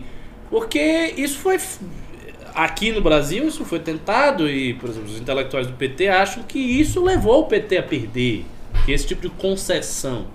Eu acho que uma esquerda que perdeu da direita, ela voltando ao poder, ela vai tentar fazer menos concessões. não, não fazer mais concessões. Voltar fazer fazendo menos. aquilo que o Macri se propôs a fazer. É, exato. E, e, exatamente. Vai botar um cara tipo pro mercado, tipo, ganhou do Macri. É. Não, não vai. Sim. Vai ser alguma saída desenvolvimentista. Estamos com mil pessoas aqui só pra ver. Com, com intervenção do Estado na economia, alguma coisa assim. Vai ser triste. Né? Aliás, o, só comentando disso, vou pegar esse gancho aqui, porque Escute, meu, meu querido rapaz, tem falar Desenvolvimentista. Ele veio dizer o seguinte: conversei com o Larry Summers. Larry Summers, que era um vagabundo que queria intervir no meu Brasil quando eu estava ministro da Fazenda, lá na época do Plano Real. E ele dizia do motor, do, que é completamente contra a ideia de um motor desenvolvimentista da ação, da interferência do Estado em como agente indutor de uma economia. E agora o próprio Larry Summers reconhece que é necessária uma intervenção do Estado porque o modelo fiscalista não induz ao crescimento. Ciro Gomes no Pânico falou exatamente isso. É. E é um tema legal, porque pra quem tá assistindo é o seguinte: existe uma briga de brincadeira, tá? Não levem a sério que. Ah! Racha no MBL. Existe uma briga no MBL entre os que são a favor de uma reindustrialização no Brasil. Nanã, incluso, acho que o Ricardo tá no meu time. Se eu não me engano, o Jacome também tá, o Minato tal. Tem uma turma. E tem os ultraliberais que acham isso tudo uma patifaria, né? Ciro Gomes falou o seguinte: olhe, olhe, repare bem, repare bem. Todo mês mais de 100 indústrias no estado de São Paulo fecham. Só em São Paulo. Onde está essa recuperação? Todo mês mais de 100 indústrias. Todo mês, mas é verdade, já deu mais de 2 mil. Ah. Uau! o, o, o, Nossa, é esse, essa proporção? Né? O, o, Stephen é? Kunitz tem um, um gráfico Caramba. que ele mostra que o lucro líquido das empresas no Brasil está caindo sem parar ano a ano desde 1970. É. E aí o que o Coitado do Paulo Guedes. O que o Ciro fala, o que o Ciro falou foi o seguinte: olha só, repare bem, Ricardo, repare bem, você vem com essa ladainha neoliberalzinha de merda. Ele falou isso no Pânico, é. tá, tá, tá muito engraçado. Mas ao mesmo tempo, ele falou assim: tá muito caduco, tá muito confuso, tá muito destrambelhado esses números da economia.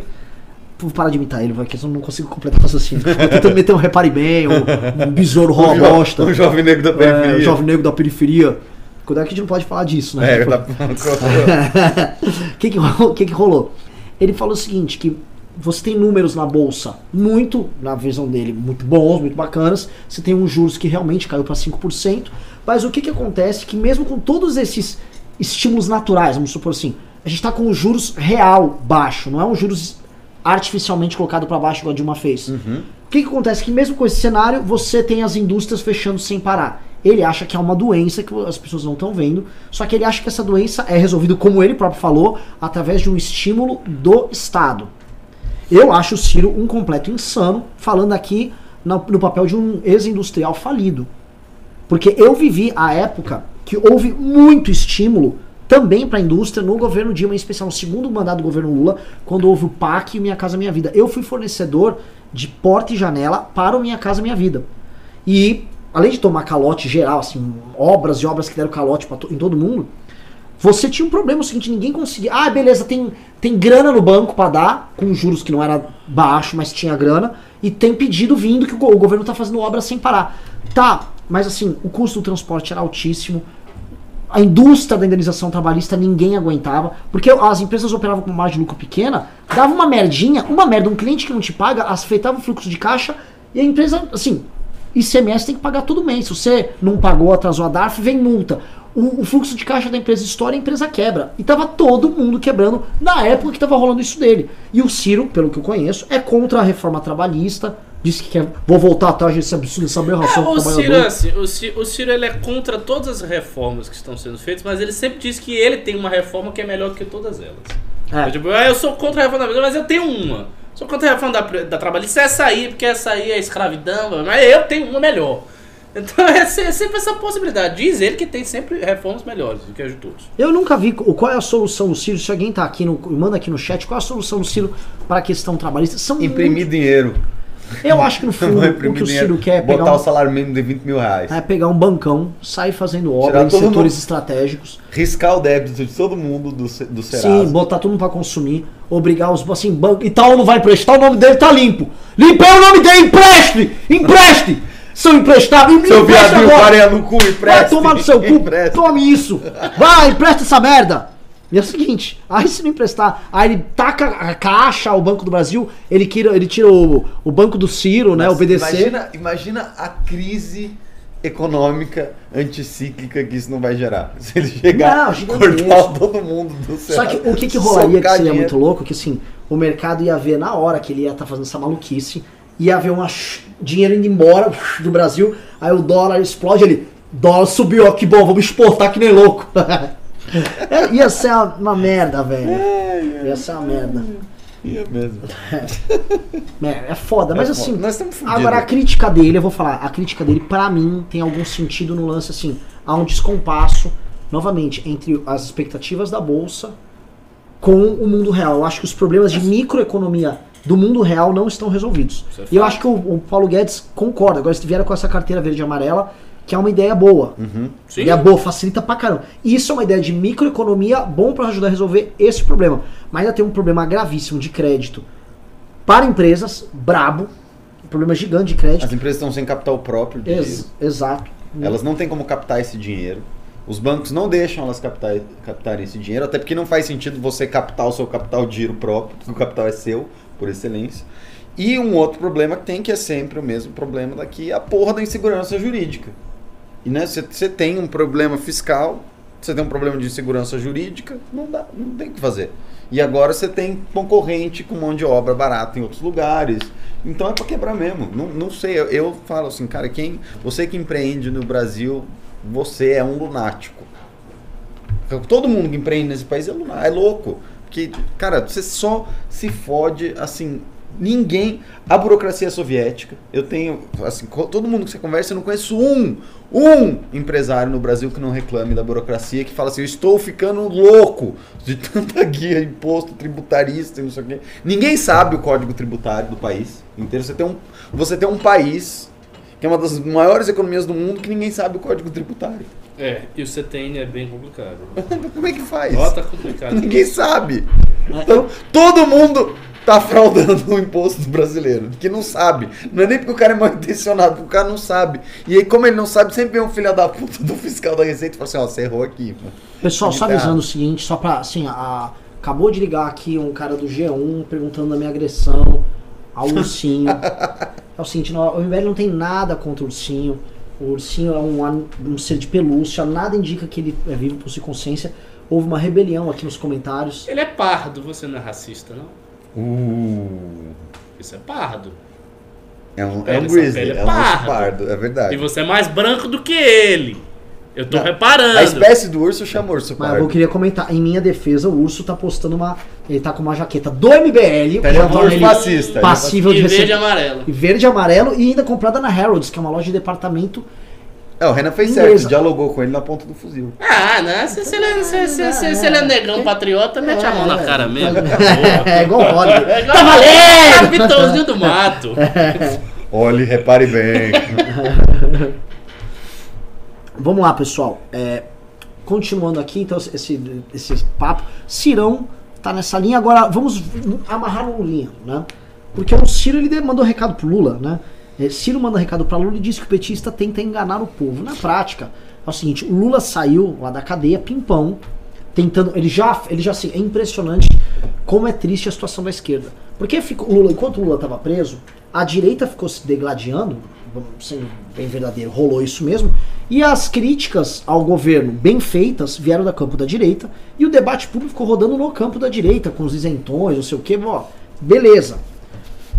A esquerda, tão logo o Lula saia, tinha aí alguns ensaios de independência. O único que tá mantendo independência aqui é o Ciro.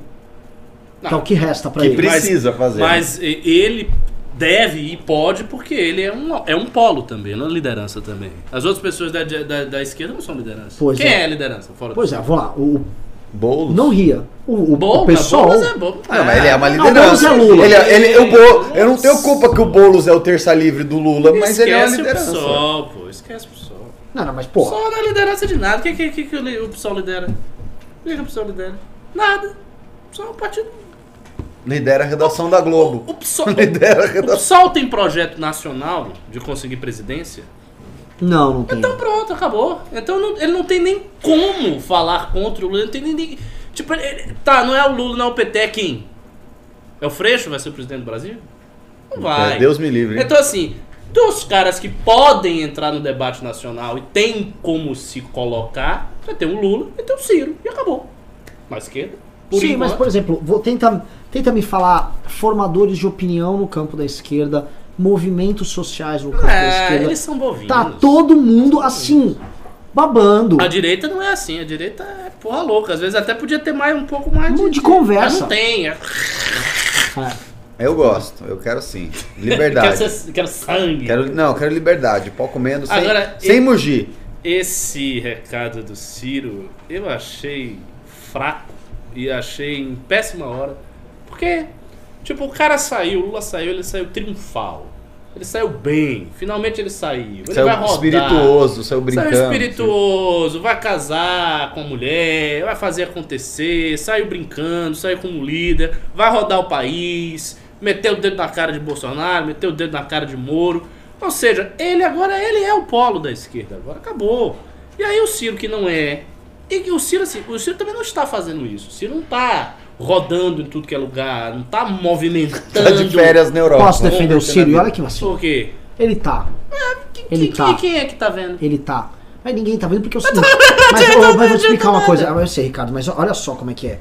Né? O Ciro ele roda e vai em veículos de imprensa e faz esse périplo dele, vai em faculdade, ele tá há quase três anos fazendo isso. Eu sei, mas Só não é em assim, faculdade. O Lula, eu, teve, eu tava na capa do UOL ontem, aí tinha a seguinte frase: Bolsonaro se pronuncia sobre a Bolívia. Logo abaixo, Lula diz que os caras colocam o Lula na imprensa em pé de igualdade com o presidente da República atual, fazendo contraponto instantâneo para qualquer coisa. Eles não fizeram isso com o Ciro. O Lula vai ficar sempre onipresente porque o Lula faz. Olhe, gosto de batata. Bolsonaro afirma que o Lula afirmou que gostou de batata. É, é sempre isso, assim, os caras dão uma atenção desmedida pro Lula. Mas veja, o, você tem razão em dizer que o Ciro ficou rodando as faculdades. Mas rodar faculdade. Rodar faculdade numa época que as faculdades nunca estiveram tão desmoralizadas e tão pouco influentes. Porque essa é a realidade. As, hoje as faculdades são bem menos influentes do que eram há 20 anos atrás, há 30 anos atrás. Então ele fica, ah, ele roda a faculdade, ele dá entrevista. Não, ele tem que rodar com comício, com gente, com massa, com negócio que mostra que ele é um líder popular, que ele chama. Isso que ele tinha que fazer, mas ele não estava fazendo. Talvez porque ele não consiga. Cá entre nós. Ele hein? consegue fazer? Às vésperas da prisão, o Lula tentou fazer um desses aí. Custou caro e não tava juntando massa. Não tava juntando massa. Mas Março, tentou fazer. De 2018. Mas tentou fazer. Tentou. E agora ele vai voltar a tentar. O fato é o seguinte: ele saiu como líder. E essa mensagem do Ciro diz o quê? Sabe o que, sabe o que, que passa para mim que eu leio essa mensagem? E o que eu, eu sei que esse é o sentimento dos caras de esquerda que vai ler isso aí. Ele tá com dor de cotovelo. Esse é o sentimento. Tá com dor de cotovelo, tá reclamando. Que o cara saiu, eu não queria que saísse, tá com dor de cotovelo. A, a, crítica que ele usou, essa crítica específica, é realmente muito ruim, né? É. Do ponto de vista de esquerda. A crítica dele foi que o, o Lula está enganando as pessoas, é. dizendo que é candidato, porque ele, ele sabe que ele, é, que ele não pode ser igual ele fez na eleição passada. O eleitor, o cara tá cagando pra ele. É, tá, o eleitor do Lula está cagando pra ele. Segundo, e se ele puder? E se ele se tornar elegível? Não, ele também não podia ser solto, né? Ele tá é, solto. Até, tá, até aí. Não tá, ele não, não tá garantia tá solto, de nada. Tá a questão é o seguinte: o irmão dele foi lá gritar que o Lula tava preso babaca, que agora era o Ciro porque o Lula tava preso. Esqueça o Lula, que agora é o Ciro. E agora o Lula tá solto, babaca. Pronto, é isso. É no isso. caso, a gente, o babaca, né? É, o e ele também. Né? Ele não, ele tá solto, ele é espertão. Trouxa é a gente. Não, o Ciro, no caso. É uma ah, puta de uma situação escrota é, no campo da esquerda. Eu vi assim, a, é, eu acompanho muito gente amigo do Luciano Ayan, até saiu matéria hoje atacando a gente o Ayan ao mesmo tempo e tal, mas é, a gente tem discordâncias são públicas com ele, e uma delas é a seguinte, o Ayan ele coloca hoje os problemas no campo da direita como piores que os do campo da esquerda. Eu não vejo dessa maneira, cara. Eu acho o campo. A, a direita ester, torna exterior esses problemas de uma forma porca, imunda. Tentam, tentar roubar nossa marca com a Alexandre Frota. Existe todo um trabalho porco não nego. Mas ali no campo da esquerda, o jogo sujo come solto. O que o Lula fez na trairagem com candidatura do Ciro, ali de. Não, não, ó, temos um pré-acordo aqui, o Ciro já, já falou sobre esse pré-acordo. De repente, o Lula da cadeia desmonta toda a rede de apoio ao Ciro, na, praticamente comprando o apoio dos governadores e candidatos lá no Nordeste. É, ali não tem game, não, ali tem distribuição de reputação braba, braba. A situação é, da esquerda que ainda não tem assassinato. ainda. A gente ainda não teve. Ainda não é teve. verdade. Essa, acho que é, essa é a diferença cabal. Assim, é que, que na direita todo mundo é youtuber, então tudo é muito público, na esquerda é, as coisas não são público, públicas. Todo mundo de rede social. E a esquerda, e a esquerda mata as pessoas. É. A direita ainda, ainda não mata as dissidências. Hum, vamos lá, temos Pimba? Ou, ó, óbvio, Renan. Assim, teve, teve é, um pimbaço, eu, eu, só né? queria abordar um teve, negócio teve um pimbaço. Aqui. Alguém deve ter já mandado pimba disso, mas tem o um pessoal comentando que foi uma polêmica do dia. Acho legal a gente pontuar e deixar isso claro aqui. Falei. É o seguinte, pessoal. Hoje o pessoal tava... Deixa eu ler então o, o pimba dele. Leia o pimba dele. Na verdade foi o primeiro pimba, acho, do dia. É, o Anderley Pastrelli doou 5 reais. Que conversa é essa que um integrante do staff do MBL agrediu moral e fisicamente uma senhora? Vamos lá a história que rolou é o seguinte. Primeiro, antes de tudo, obviamente, tá? Para ficar claro para ninguém, é, obviamente, se nós soubermos que um membro do MBL foi num restaurante, arrumou uma briga, virou para uma cozinheira e fala o seguinte: "Tira sua mão de mim, sua crioula", não seria os caras a baterem nele. Se eu tô lá, se o Pedro tá lá, seria a gente a encher o cara de porrada, primeiro por ser um bosta, e segundo por estar tá, como porta-voz colocando o movimento numa situação dessas. Isso tem, tem que ficar... Um movimento tem o Fernando Holliday o movimento tem o Fernando Holliday porta-voz, porta-voz. Que tem Guto, que tem Eric, pelo amor de Deus. Primeiro ponto, assim, nossos líderes no Rio Grande do Norte, assim, o, o MBL é um movimento... Zema, no Rio de Janeiro. É, o Zema, verdade. É, tá cheio de negro, de branco. De... É, assim, ponto, colocado isso aqui, tá, nós vimos as denúncias que saíram contra o cara e nós vimos o vídeo e o boletim de ocorrência que envolve o Thiago. Acho que o Thiago agiu errado em ficar como porta-voz arrumando briga por causa de um porra de um prato que o cara demorou para entregar. Não deveria nada ficar se expondo numa putaria dessa. Achei inadequado ficar gritando ali, ah, paga esse cartão. Agora é o seguinte, o cara, o cara não fez aquela injúria racial. O cara não cometeu aquilo e foi espancado, tomou cadeirada, tá tudo arrebentado porque arrumou briga com um restaurante que atendeu mal e foi canalha com o cara. A imprensa sai toda na imprensa local. Ah! Racista, bateu aí Paula Carosella, sem nem saber outra versão. E aí entra aquela coisa que a gente fala, né? A gente quer ter uma relação boa com a imprensa. A gente quer jogar limpo, não queremos. Vou expor o jornalista que fez isso. Mas comportem-se, né? É pra gente de forma porca e suja, né? Então é o seguinte, o vídeo dele já foi divulgado, tá na imprensa, tá numa nota oficial do MBL de Belo Horizonte, tá? Vídeo tá lá, o boletim de ocorrência que, assim, o vídeo e o boletim de ocorrência se refutam na hora. O vídeo demonstra claramente que a mulher lá, a cozinheira, mentiu. E o que tem é o seguinte, é um cara que foi espancado no restaurante após reclamar que não recebeu o, a comida no tempo que ele queria, tá? Querem comentar aí? Passa a bola pra vocês. É, eu vi o vídeo, não tem um único xingamento racista. Ele não fala nada racista, ele nem fala preto, nem negro, nem crioulo, nem, nem nada. Não tem nada racista. Ele está indignado por uma situação que suscita indignação, porque queriam que ele pagasse uma coisa que ele não consumiu. Uhum. Ah, eu tenho que pagar um lanche que demorou, ele não consumiu. Eles não vou pagar, não vou pagar, não vou pagar. E outra coisa, tem um detalhe o pessoal que estava falando com ele já estava mais agressivo no tom. Então não é só que bateram. Desde a discussão verbal, a agressividade maior estava da parte dos funcionários do restaurante. Tinham vários. Eu ali contei pelo menos três ao redor dele. Não, gritando e, com ele. Eram uns caras grandes, hein? Gritando com ele. Entendeu? Ele falando, gritando, os caras gritando mais alto. E aí chegou um momento que ele disse: Ah, não vou pagar essa porra, não, ah, se fuder, não sei o que. Aí chegou um cara enlouquecido, com um olho saltado, um cara grande. Por que você tá falando isso com a mulher? Não sei Invadiu e aí, e aí foi essa confusão. Não, foi e, isso que aconteceu. E, esse, negócio de, esse, negócio de, de, de, ataque de racismo, machismo, isso, vai, isso aí, boa parte dos caras, é truque.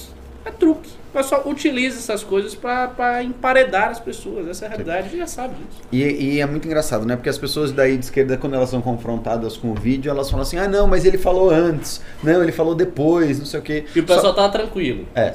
Só que quando você lê o boletim de ocorrência, o boletim de ocorrência da, da mulher, né, da cozinheira, ele é muito específico porque ele vai dando a ordem nos eventos. Fala assim, aí ele falou isso, depois ele falou isso, depois ele falou pague esse jeito, essa bosta, não sei o é. quê. Depois ele me xingou e depois ele falou não, não, não, não, não, não. Então você vê que a sequência de evento bate direitinho com o vídeo que ela né, hum. colocou no BO. Menos a parte da injúria racial. Exato. Tudo bate assim.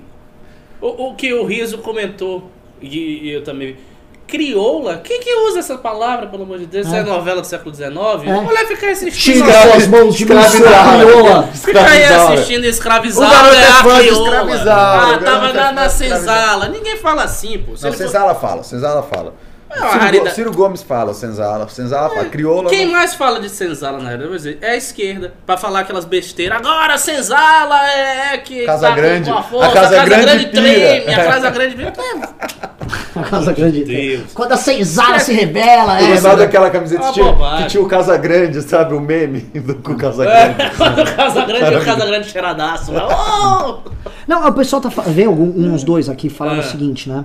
Se fosse o Bolsonaro, o Renan estaria acusando o presidente. Não, ano passado, quando vieram aquelas acusações ridículas de nazismo é. do Bolsonaro, nós fomos os primeiros a defender. Sim. Quando no... pintou a acusação mentirosa dessa ordem contra o Bolsonaro, teve uma. uma... A condenação da Maria do Rosário. Da Maria do Rosário nós defendemos que é absurda ele. e falo que é absurda até hoje. Como você falar que, que é, é apologia ao estupro, dizer que alguém não merece ser estuprado é a coisa mais insana que eu já vi é. na minha vida. Quem atacou isso aí, o Bolsonaro nisso aí, foi o Reinaldo.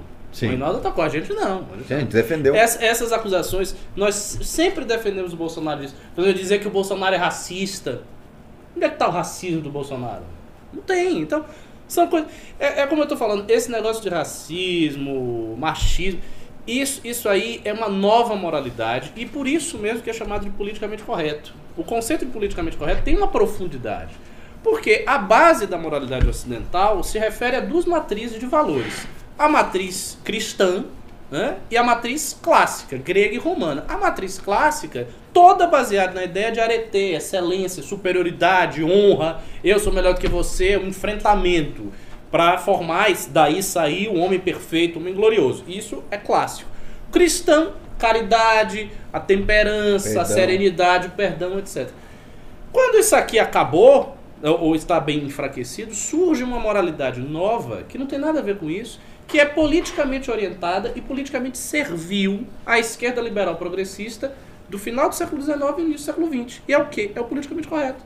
Então hoje, por exemplo, você chamar uma pessoa de racista é mais grave do que ela lá, desonrar os pais. Ninguém tá né, desonrou os pais, foda-se. Ah, mas é racista. Meu Deus do céu, é um monstro. Você é machista, veja só. O racismo ainda tem uma coisa histórica grande, mas machista. As pessoas falam, ah, você é machista. Você tá negando a luta das mulheres! Negócio tá da, lugar de mulher onde ela quiser! Da crítica da menina, ah, porque a mulher é machista. Se fosse, supondo que seja, ah, tem gente machista. E daí?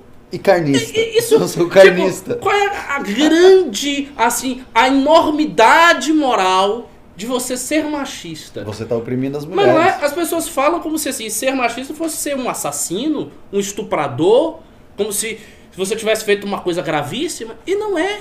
É uma besteira, é uma bobagem. Mas é que, é que para essa, pra essa esquerda e para esse politicamente é, correto, é um qualquer tipo de classificação que coloque alguém como superior a outra pessoa, pode ser, por exemplo, é, como é, capacitista. Existe capacitismo.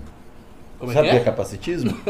é, é, o, é o machismo das pessoas especiais. Se você acha que você é melhor que alguém que é portador de necessidades especiais, você é um capacitista. Pô, gente, um rapaz não tem, Existe um, isso. tem Opa. um rapaz não tem as pernas. Você fala, cara, eu jogo basquete melhor do que você.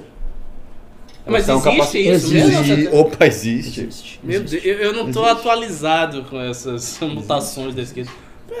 Pois é, esse tipo coisa. essas coisas, isso aí é frescura. Isto é frescura. Esse negócio de racismo, machismo, isso já passou da medida. Isso já passou da medida.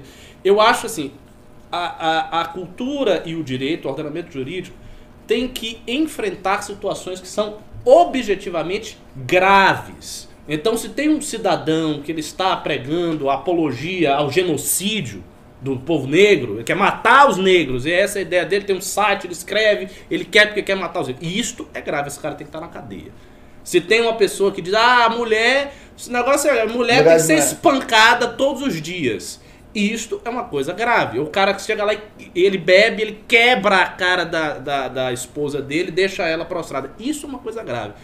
Agora, o cara tem uma opinião ambivalente, que num contexto foi pego e pareceu racista.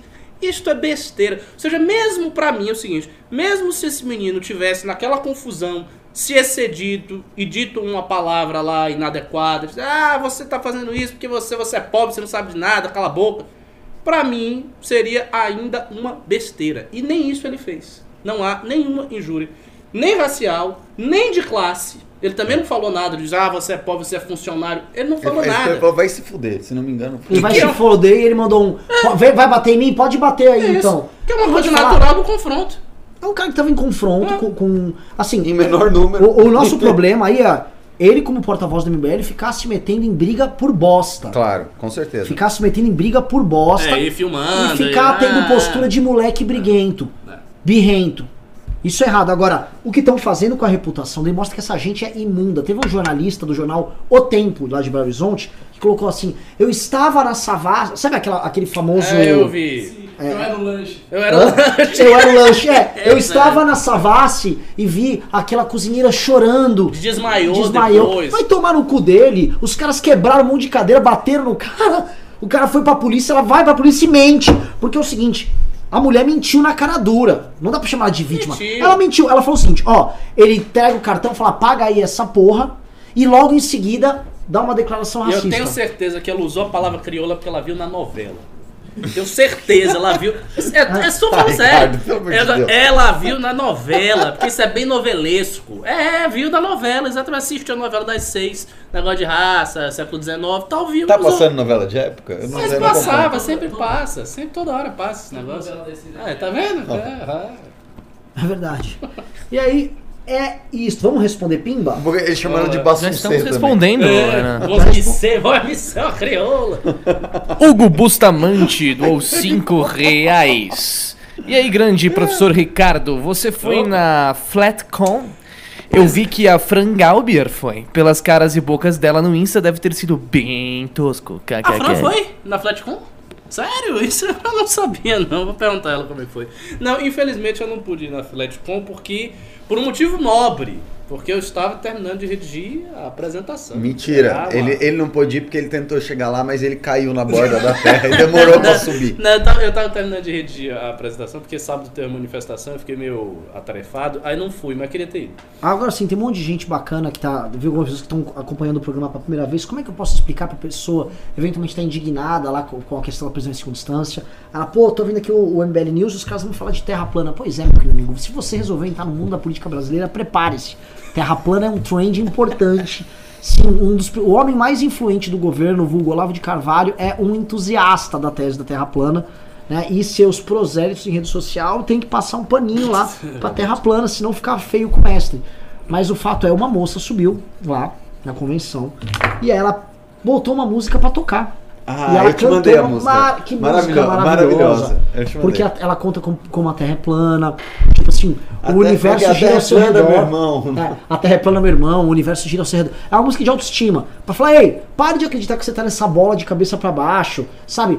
A Terra é plana, o universo gira por Quando você. você vai tirar? Muito melhor que Zapena. Eu acho que tem que ser um novo ritmo. Eu vou tirar, essa música eu vou tirar. Tem que tirar e a gente tem que cantar ela todo o programa. Esse eu canto com mais prazer do que Zapena. É Ó, o boa. Hugo Bustamante doou mais 5 reais e falou: Pimba para deixar minha indignação em abrir meu Instagram e dar de cara com uma foto do Renan na rua com a camisa aberta. É o seguinte, Hashtag o, a mulherada pira. Fredão, você teria como pegar no meu Instagram ali? Não, eu me nego a fazer isso, Renan. Nossa, obrigado. Fred. Eu tenho uma foto, eu vou fazer o seguinte. Obrigado. É, é, vou, passa outro pimba que eu vou mandar a foto pro Fred pra gente colocar no ar não, aquela não vou foto. Nossa. Isaac Barros doou 5 reais. Lula livre, a liberdade canta. Cadê o elegantíssimo Pavinato? Pô, esse Renan tem o cabelo muito ceboso, prefiro a elegância e o bigode super despojados. Não, você não viu. Você acha que ele tem o cabelo ceboso? Espere, espere essa foto. Espere essa foto. Você acha não, que não, não, não a, a foto não vai pro ar. Pode parar aí, Renan. Não, não vou fazer é isso. Um... Orlando Neto doou 5 reais. Pimbinha pra dizer que sábado foi demais. Tô dolorido até agora. Senti falta do Holiday. Holiday tá nos Estados Unidos. Pessoal, Pedro, vai responder que eu tô achando a foto aqui. Tá. É, realmente, nesse final de semana, o Renan fez questão de acabar com os joelhos da terceira idade, né? Porque a gente andando, no momento dele fala, abaixa, abaixa, abaixa. Eu saí ouvindo aqueles joelhos de velho estalando, assim. Crack, crack. Não sei como não ficou um velho no meio da rua, no meio da Paulista, esticado, coitado. A manifestação foi linda, pessoal. Maravilhosa, de verdade, foi maravilhosa. Foi divertidíssimo. É, fez a manifestação estilo 2013 faixa na frente, um monte de gente na rua, sem caminhão de som. Porque é o seguinte, vamos falar a verdade? As manifestações viraram o campeonato de ego. É quem tem o caminhão maior, discurso lá em cima, aí canta Bolsonaro te amo, vira uma bregaria. E a gente viu que a gente também, novamente, autocrítica do MBL, nós também contribuímos para isso. Né? Nós tínhamos sempre caminhão de som mais legal, perto do público tal, sempre foi muito mais Aí fomos abandonando essa, baga essa bagaça e agora percebeu, porra, ficar no chão com a galera, trocando ideia, fazer jogral, é outra história, outra energia. Então, assim, estamos mudando a linha. Em manifestação vai ser foda. Fred, acabei, tô te mandando agora no WhatsApp. Nossa. Nem, nem adianta, cara, não perca seu tempo. Um dia sem tom de longe no Blink-182 é um dia em vão, doou 5 reais. A inveja que aquele pedante do Alan dos Santos tem do MBL chega a ser engraçada de patética. Sempre Fred. dou risada, mas é por dó mesmo. Fred, por favor, a foto já está com você, você publica, coloque agora no ar. Tudo bem. Pai do seu neném doou 5 reais, ele também falou: se o Alan fosse um índio nativo americano, o nome dele seria Grinding Horse. Uh, cavalo sorridente. Depois foi o Jimmy Tube que doou 5 reais. Na verdade, Eduardo e Felipe Martins postaram há pouco atacando Toffoli, Gilmar e o STF inteiro. Eu ia perguntar justamente o que aconteceu, não estou entendendo. Eu quero ver, hein? Eu quero ver, porque senão vai ser igual da outra vez, que apaga e pede desculpa, né? Já pois é, é o já seguinte. foram duas vezes. Pra eles estarem atacando, o Felipe Moura Brasil levantou agora. Vai, vai nova. Agora aquela, aquela peça do Toffoli que foi uma liminar, vai pra turma votar e julgar pra eles estarem atacando é porque alguma coisa tá rolando ali. Será é. que vai continuar a investigação e vão. Pode ser. É, talvez, talvez justamente o acordando esteja já se quebrando. Sim, alguma coisa está rolando ali. Ó, oh, eu esqueci de ler primeiro o pimbaço aqui, foi do Leandro Coller, do 5 reais. Boa noite, pessoal. Sou o cara que tava de Joker na Paulista e portando a bandeira real do MBL na manifestação.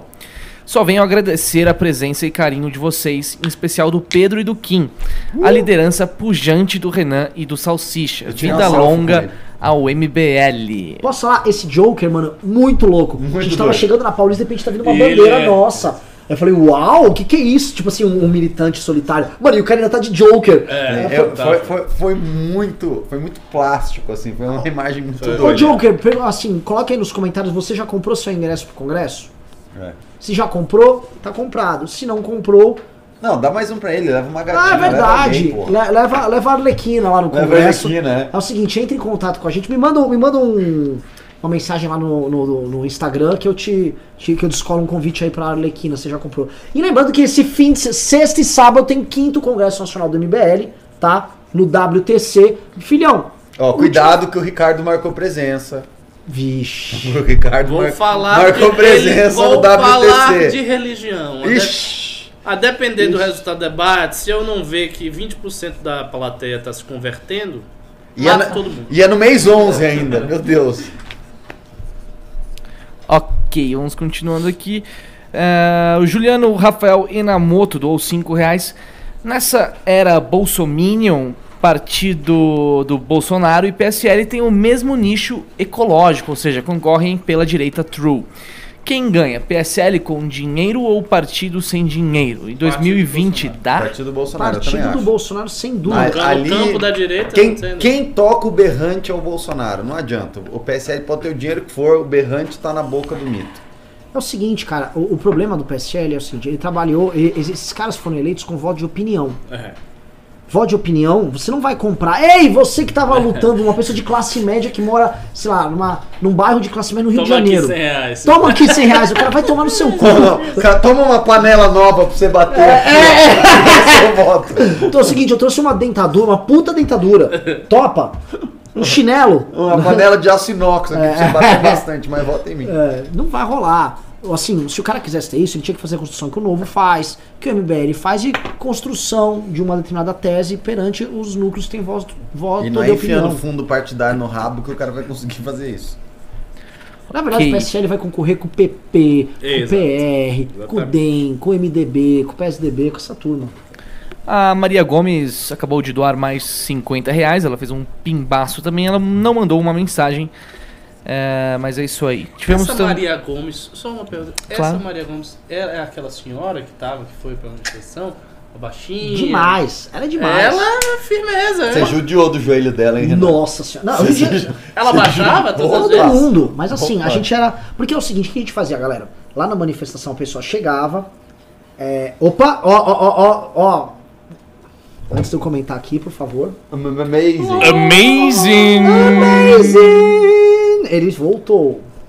Tá? Mas só respondendo aqui, o que a gente fazia, galera? A gente foi com um batuque, muito pouco, uma caixa e, uma, e um, um bumbo. E aí tocava uma, uma, a música, o Olê Olê, tamo na rua pra derrubar o PT, aí fazia a galera toda baixar, ia subir, igual a torcida organizada. Cenas lindíssimas, estamos com fotos maravilhosas disso aí.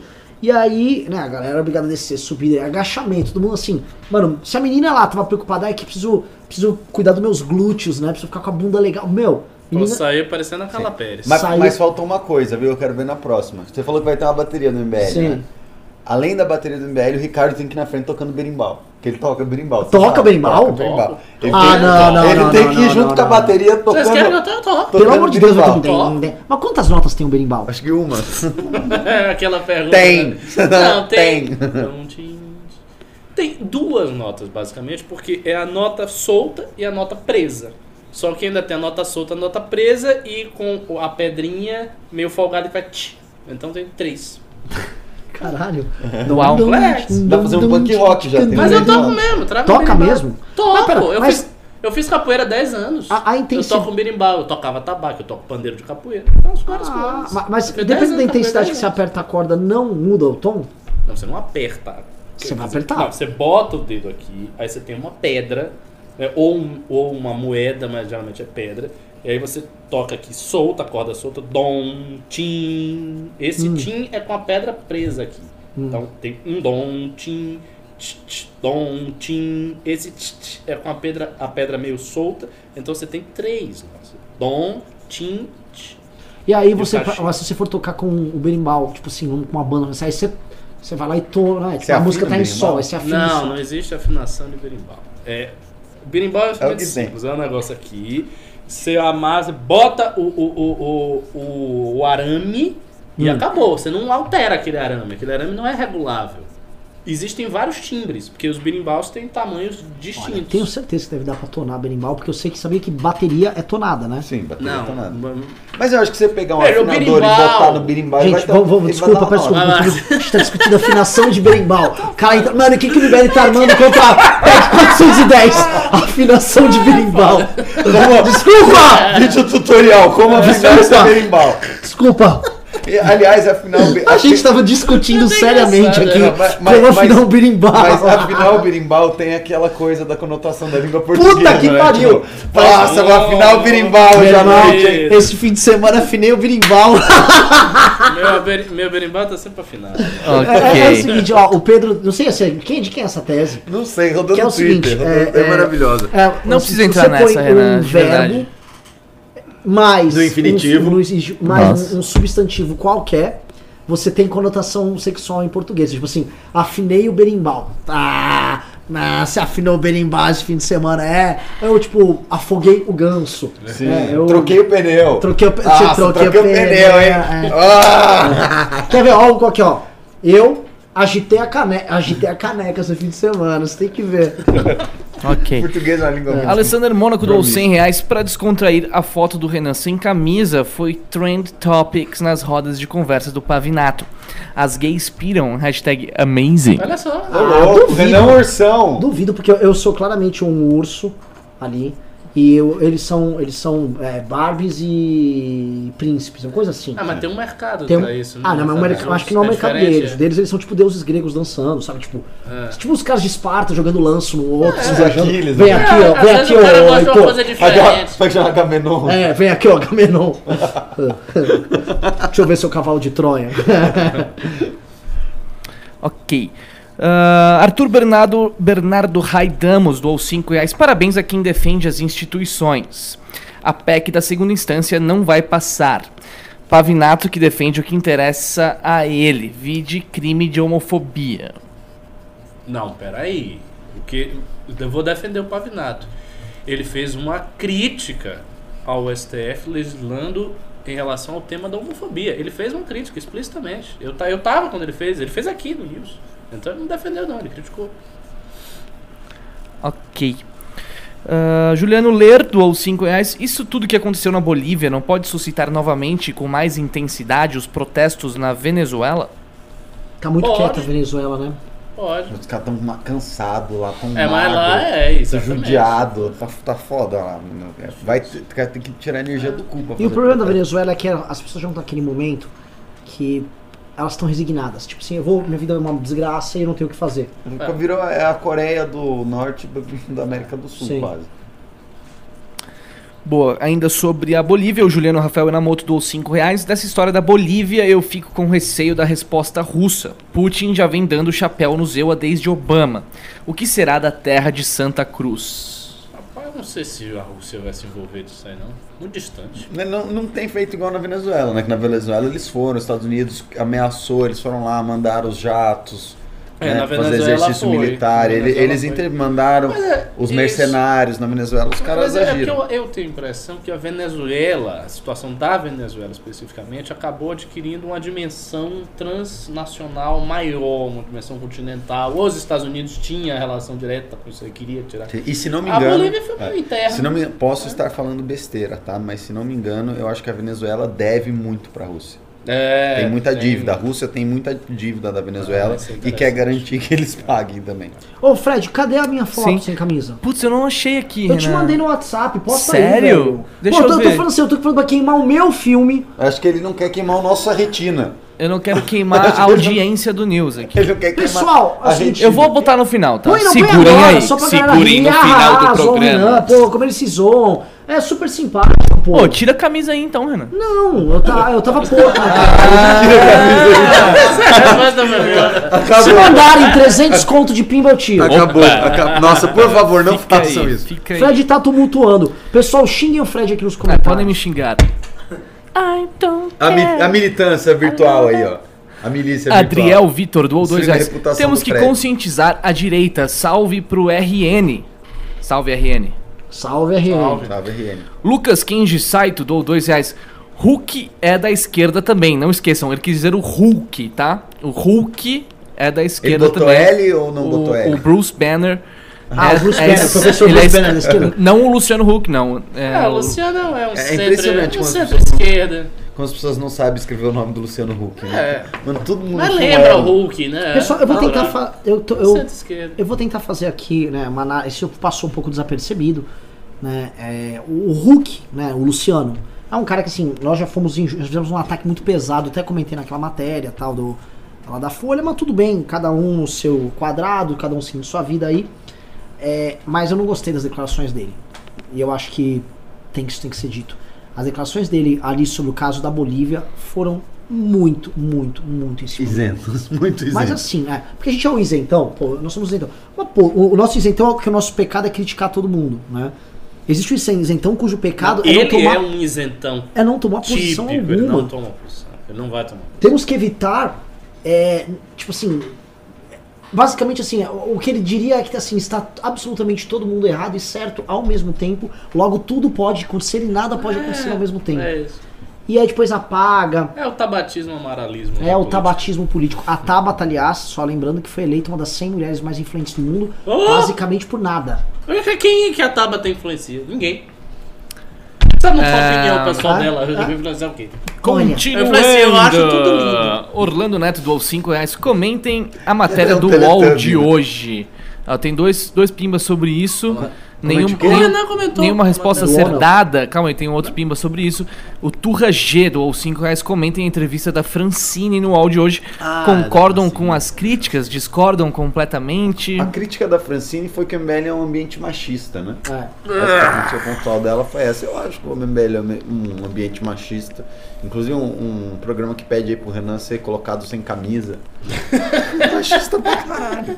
Não, nem, ah, que, mulher, que mulher quer ver isso? Ah, negócio é o seguinte, o, o MBL é um, um, espaço onde, por exemplo, é, um, um, gay opressor como o Pavinato, ele tem muito espaço. Não é exatamente um ambiente machista, a não sei que exista dentro do universo gay essas categorias ali. Né? É, eu acho que assim, ela deve estar querendo sinalizar com o público da esquerda que ela, oh, não, Posso falar o que eu acho mesmo? A Francine quer se viabilizar agora que ela saiu do MBL com uma carreira de jornalista. Você vê que o momento inteiro, todas as declarações que ela dá são declarações sinalizando para imprensa. Pra imprensa que, tipo, ó, estou lavando a alma, me desculpem, não sei o que. Então ela fala, me desculpe por ter atacado jornalistas. As feministas. Me desculpe por ter brigado com as feministas. Então ela tá fazendo uma mudança na carreira dela e ela precisa publicizar para que alguém acredite, né? Quando ela vai lá e vai pesquisar, vai mandar uma notícia para alguém, vai tentar escrever pro Intercept, ela precisa legitimar isso de alguma maneira. E a maneira que ela encontrou de legitimar isso foi fazendo essa o meia-culpa dela e os ataques. Se ajoelhando ao politicamente correto. Sim, mas assim, é igual o Carmelo com os Minions. Sim. Tipo assim, eu saio do MBL, faço um ataquezinho aqui para poder aparecer e tal. Acho mais ou menos, porque assim, a Francine já tinha essas opiniões aqui. Eu já conversei com ela. Ela tinha, ela tinha mais ou menos as mesmas opiniões. É que ela não expressava, que ela estava aqui. É mais ou menos. Quando, quando a gente conheceu ela, ela não expressava essas opiniões. Ah, quando conheceu, não. Não, não expressava. Mas comigo ela já falou. Ah, várias coisas ela, foi, sentido, ela, foi, ela morou em São Paulo. Foi culpa do Ricardo. eu não. Comigo ela expressou. É o seguinte, é o seguinte. Ele tentou converter ela ao Islã, não rolou e eu, O outro rapaz ali também, a gente não pode ficar dando corda pra louco. É, o outro rapaz ali falou que, tipo assim, a gente tinha ordens especiais Soltem fake news agora, liguem as máquinas. Não, e, e, e é, é, é, absurdo o Roger falar um negócio desse, porque tem texto dele falando que ele era, as palavras dele, ele escreveu, Amazing. dizendo que ele era responsável por 95% do conteúdo que ele produzia. É. é. Assim, e ele fala que a gente é, mandava. Gente, isso é da corda pra louco, tanto que é uma matéria mas, que os mas teve muita, teve muita gente falando nos comentários, eu me dei o trabalho de ler os comentários, falando assim: olha, sacanagem da imprensa dar voz pra ex, porque sempre ex é assim, ex-funcionário. Teve um cara é. que até falou: puta, vamos fazer uma matéria com os ex-funcionários do, do UOL, também, perguntando é. o que, que, eles acham. É. Não é aquela coisa assim, um ataque besta sai na urina. Ok. Uh, vamos lá, o Arthur Bernardo Aidamos, ele doou mais dois reais, ele falou, somos uns bostas, o MBL é podre e é o nosso melhor. resumiu tudo com impressionante sabedoria. Não é? Muito obrigado, Arthur. Uh, depois tivemos de novo o Orlando Network, ou 10 reais. Pimbinha descontraído para ajudar o MBL a comprar uma caixinha de som e um bum bumbo novo. Uh, vamos colocar o ursinho para vender no congresso, vai arrecadar uma grana. Gosto da ideia. Gosto também. Também tivemos um Amazing do Alessandro Mônaco. Ele falou que o dono do MBL é gay. É, fala pra Francine parar de mimimi. Hashtag Amazing. Mais 100 reais, o Renan tira a camisa. Uh. confesso que não tô tão afim de tirar a camisa. Se ele tirar a camisa, vocês vão ver que o movimento é machista mesmo. Porque olha. É, é bem, é bem borracheiro, né? É bem borracheiro. é, é, é. Continuando, Makoto Shishiu. É do dois, é, Makoto Shishiu. Shishiu. Do dois reais. Renan falou em peça. É essa que eu queria. Falou em peça, Renan? Peça? Você é da peça. borracharia? Não, não, acho que não. Não, não. Não, não, não, sei, não entendi. Não falou o quê? Peça, peça o quê? Peça. P-E-C cedilha A. Peça de peça de alguma coisa. Renan né? falou com peça? Em peça. É essa que eu queria. Que você fornecia coisa. Ah, desse de indústria, é. bater peça tal. Deve ser. Ele tá fantasiando com você sem camisa lá, é. na sua prensa hidráulica, é. no seu torno mecânico lá. Ei, alguém me presta graxa aí, é. cara. Looking for some hot stuff, Jerry. I need some hot stuff, baby. Leandro Collor doou 5 reais. Opa, não tenho alerqui, arlequina Ai, ainda. Meu, para! A referência do cara era com o Jailson do Pai de Família aqui. O cara tava trazendo uma peça pro outro. Ah. O Jailson tava no carro dele. Gente, só pra Isso aqui é, acho que é uma grande obra do porno gay brasileiro. Que é basicamente. Isso aqui é um, é um grande meme. Um, maior, um dos maiores memes brasileiros, Sim. assim. Ah, que delícia. E o que mostra que o brasileiro não é homofóbico, né? Que um dos maiores ídolos da molecada Sim. era um ator pornô gay. Mas ele era um gay pai de família. É, ele era um gay conservador, né? ele era um gay pai de é. família. Se ele, ele fosse uma bicha pop, tinha preconceito. Ele era um gay Joaquim Teixeira. Exato. O que acontecia? Ele tava. Tem, tem dois episódios dele, um famoso do suco de laranja, o outro famoso, desculpa se tem pessoas assistindo em casa, não vai ser narrado nada de conotação sexual, nenhum palavrão será dito. Basicamente havia um cara com um, um perfil pai de família, com um macacão cinza, todo sujo de graxa, arrumando o carro dele, né? Aí chega o um amigo dele, que eu não lembro quem era o amigo dele, era o. Guina! O Guina! Chega o amigo dele, ô oh, Guina, onde é que você tava? Tal. Fui buscar a peça, ah, que bom que trouxe a peça. Aí o Guina vira, ah, eu tô muito cansado, eu precisava relaxar. Ele, é, eu sei, mas tem que trabalhar. Aí o Guina vai lá, dá uma forçada de barra lá, o pai de família não resiste e o Guina o possui ali é, na frente do Monza com o capô aberto. muito bom, que... muito bom. Uh, então agora sim o Leandro Coller doou 5 reais. Opa, não tenho Arlequina ainda, mas vou tentar puxar um brother. Renan, qual é a sua arroba do Insta? Arroba Renan Santos MBL.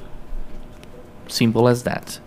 Alexandre Júlio doou 7 dólares canadenses. Se a PEC em favor da prisão em segunda instância passar, existe a chance, a chance dela ser declarada inconstitucional pelo STF? Existe. existe. Não é pequena. Por isso que a PL do Kim ela tem muito mais chance de sucesso. Porque ela não entra nesses meandros de cláusula pétrea, nada. Né? Ela, ela entra no detalhe. Que é uma coisa que a Janaína Pascoal estava falando, Pavinato veio aqui e falou no, no programa. Foi o que a, a, dica que a Rosa Weber deu também. Ok. Uh, continuando aqui, o Maelaua 2 doou 5 reais. E aí, agora o Lula vem pro Congresso sábado também? Faria sucesso. Faria. Pô, seria legal, hein? Fiquei a dica, Renan. Debate Lula e Temer. Daniel Galina doou 7,90. Pensou? Já pensou? Seria Ia bom, hein? Ser um negócio da Tinha que dar o Lula e Bolsonaro pra debater, mas duvido que os dois ah. Vai lá, Daniel Galina doou 7,90. Pô, Renan, sedentário pra cacete, hein? Se esforça um pouco aí, cara. Pior que eu não sou, eu vou, eu vou. Só semana passada eu fui pra academia um dia e três dias fiz boxe. Uau. Não sou sedentário, mas é assim, é, tem uma hora, cara, que, mano. A idade pega, a né? A idade pesa. Foda. Tipo, a barriga não seca.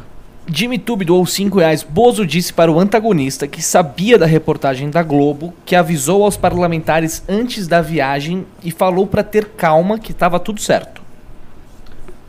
A da Marielle? Deve ser, porque sei. obviamente a, a, reportagem tem que entrar em contato com ele para fazer a checagem, né? É, novamente, aquilo lá é, é um misto de amizades ruins que ele se coloca com má fé do, de setores do jornalismo dispostos a colocar ele numa treta que tudo indica, eu acredito que tudo indica que ele não tem nada a ver. Ok. Pai do seu neném doou 5 reais. Será que não rola de sair do MBL sem fazer ataques mentirosos? Façam os caras assinarem um Non-Disclosure Agreement.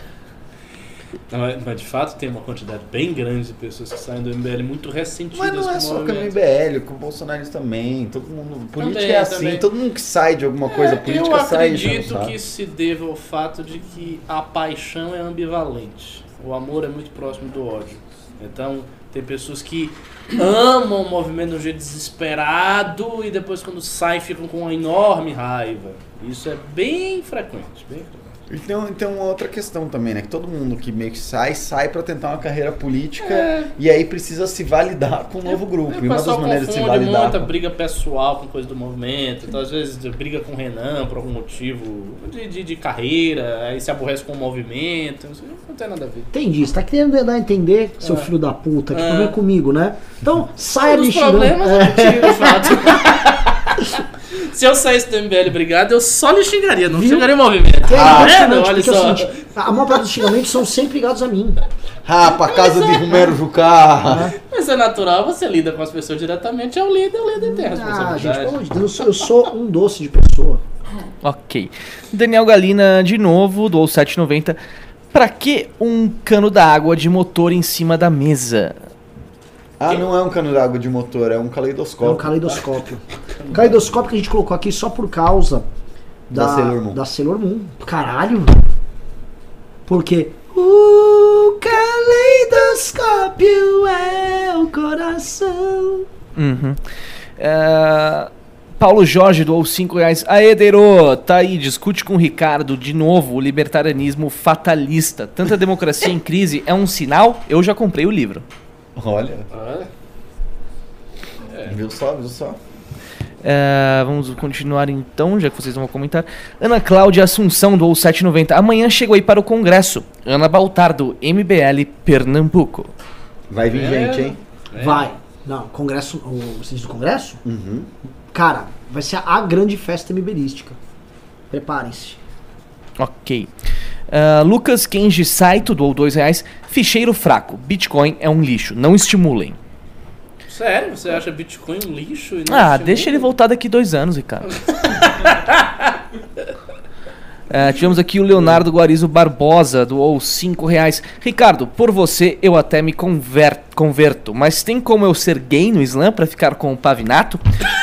o centavo. Ah, é porque ele doou, ele doou 5 reais e um centavo, tá? O centavo é. é pro Deiro não ficar com ciúmes. Ele sempre me dá um centavo, mano. Ele sempre me dá um centavo. Cara, olha só, eu vou, eu vou levar a sua pergunta a sério. Existe possibilidade sim de você ser muçulmano e gay. Aliás, tem vários muçulmanos que são gays. Agora, isso não quer dizer que na religião a homossexualidade equivale à heterossexualidade. Não. A prática homossexual ela é considerada ilícita, é haram, é errada, etc. Tem as mesmas proibições. Mas como é que você faz? Mutantes. Você não pode, tipo assim, no, no, catolicismo você vai lá e se confessa com o padre. É a mesma coisa. Tem tanto católico que é viado, tanto católico que é gay, tanto católico que é lésbico. O que que... Mas vai pro inferno. Mas não é assim, não é, é, assim. Veja, tem tanto católico que é adúltero, tem tanto católico que é preguiçoso. Mas vai pro inferno. Não é, não é, vai não, pro inferno. Vai ou não vai? não, não, também exi- não vai pro inferno. Não existe essa determinação. É. A, a, escolha do destino pós-morte é uma escolha divina que obedece à mente divina cuja misericórdia é incompreensível. Você não tem como. Você então não dá tem pra fazer como... tudo e não ir pro inferno. Não, o ponto é o seguinte: você não tem como, ninguém pode declarar que uma pessoa vai para o inferno ou não vai para o inferno. Mesmo que você esteja falando de um grandíssimo filho da puta. Então, então, sistema, então sistema de pontos, que ninguém não, sabe como sa funciona. É, não, não se sabe, não se sabe. É uma Sim. coisa incompreensível. na, não, não na dúvida, não dê a bunda. É Mas assim, não, o ponto é o seguinte: a religião é clara. Ela tem uma regra clara e é errôneo, de acordo com a religião, isso não vai mudar. Não obstante isso, Tem muitas pessoas que têm condutas pecaminosas, recorrentes, estão na religião, e não é problema nenhum. E você se arrepende, depois tenta parar e volta, e tenta parar. Mas não retorna. leva chibatada, não leva pedrada, não tem problema. Depende. Depende. Essa questão que é é, mais, é um pouco mais não, difícil que questão... no catolicismo. A partir do momento não, que você toma uma pedrada, a questão você é gay... das punições físicas e duras, elas são aplicadas em determinadas circunstâncias muito específicas. Só aqui um pequeno alerta, alerta. Acabou de sair no Poder 360 que o Maia disse: PEC da segunda instância é flagrantemente inconstitucional. O que era já meio que esperado, né? O Maia já está avaliando que a PEC da segunda instância é flagrantemente constitucional. O mas quem tem que dizer é a CCJ, não é Sim, é ele, né? pera. Aí ele ainda ah, falou o seguinte. É né? O que tramita, vou ler aqui, o que tramita na Câmara é uma proposta de emenda que muda o artigo 5 da Constituição, que é flagrantemente constitucional porque é cláusula pétrea. Abre aspas novamente. Nem aqueles ministros que votaram pela segunda instância acham plausível que uma mudança no artigo 5 possa ser feita. É, blá, blá, blá, blá, blá. No final, o presidente da STF, ministro Dias Toffoli, de alguma forma transferiu a responsabilidade do julgamento dele. Ele não terminou o julgamento quando disse que o Congresso pode mudar. Abre aspas novamente. É óbvio que se ele não entende isso como uma afronta à regra de harmonia dos três poderes, Nossa. não sou eu que vou dizer que esse tema não poderá ser debatido na Câmara. Nossa. Ou seja, ele também deu. Entendeu? E agressivo? Será? Não, ele tá, ele tá brigando. Ele claramente tá vendo o seguinte: jogaram a bucha no meu colo. É, tô... E jogaram mesmo. Jogaram. E as pessoas estão jogando com razão, porque é o seguinte: pau. Ué, é o legislativo que tem que resolver essa bagaça. E, e já deveria ter resolvido antes, né, Rodrigo? É, aí ele fala: Maia mostrou descontentamento com a postura do ministro, tá? Do, do Dias Toffoli. Não podemos de forma nenhuma achar que essa é a única urgência que o Brasil tem. Oh, mas é uma urgência, né? ah. Fato é, ele tá aqui. Das, vamos falar assim.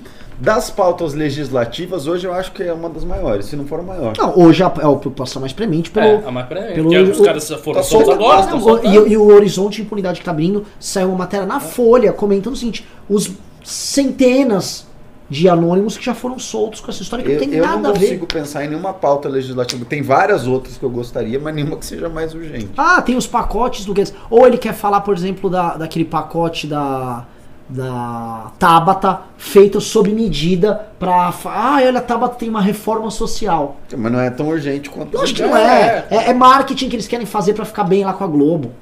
Entendeu? É um marketingzinho. Agora, esse tema é premente. Cara, teve uma manifestação esse sábado por causa disso redes sociais bombando, as pessoas estão preocupadas com esse tema. É papel do legislativo, sim. Agora, ele também está sinalizando, ele não disse que.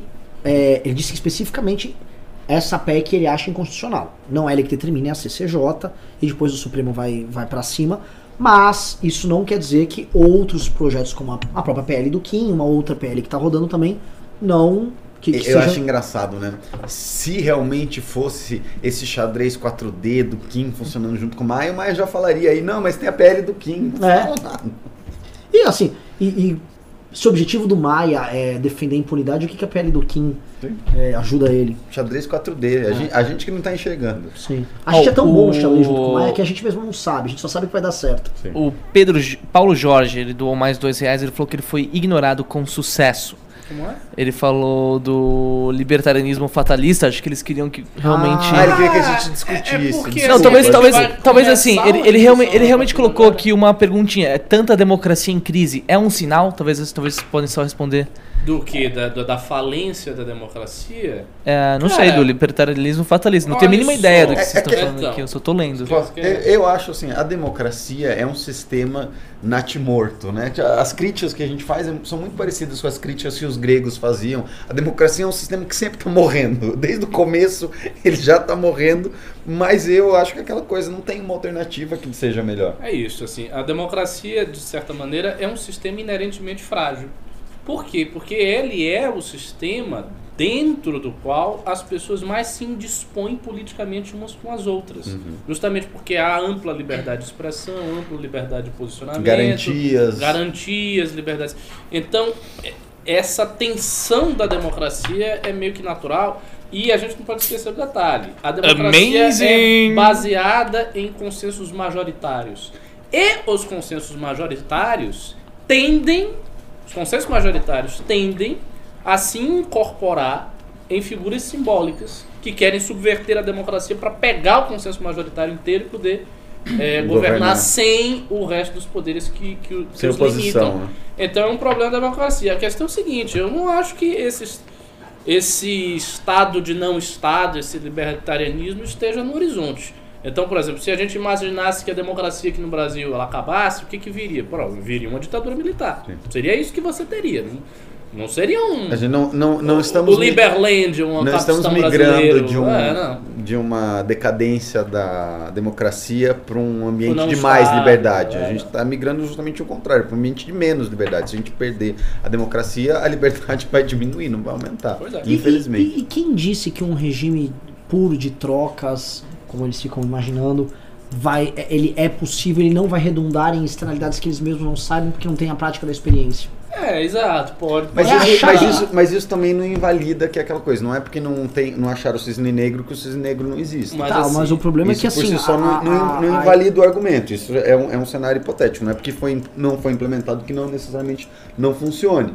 Mas, como conservador, obviamente que eu gostaria de ter visto ele implementado e funcionando em algum lugar para poder. Agora, você, você imagina que a seguinte situação: mais, é, sistemas mais complexos é, e ordenados tendem a ser mais difíceis do que sistemas completamente é, descentralizados e desorganizados.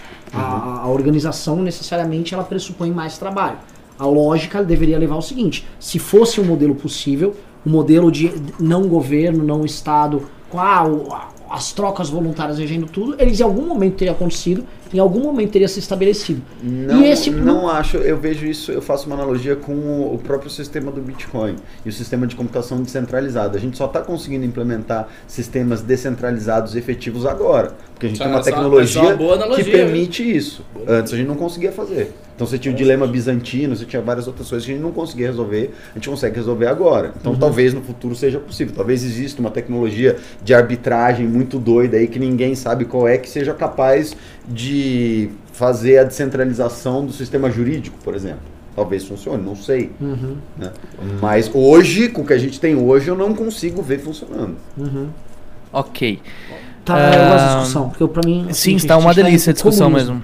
Então, eu também acho. Não, eu acho que a gente está caminhando. Ô, Renan, um pode ir tirando a camisa já, tá? Eu, eu sou um pouco mais radical. Eu acho que a gente está indo pro fim do mundo, mas não entrar. Mas ninguém vai pro inferno. mas ninguém vai pro inferno. Nós já estamos no fim do mundo. Renan, por favor, tire é, a camisa Fred, para. Fred ultrapassou todos os níveis. Que que Renan, é? tira a camisa pra gente finalmente estar já Oi. no fim do mundo mesmo. Uh, agora chegou o apocalipse. Acabou tudo. Ok. Deixa eu voltar. Yes, que bom. Isso porque o Alessandro Mônaco doou mais 100 reais.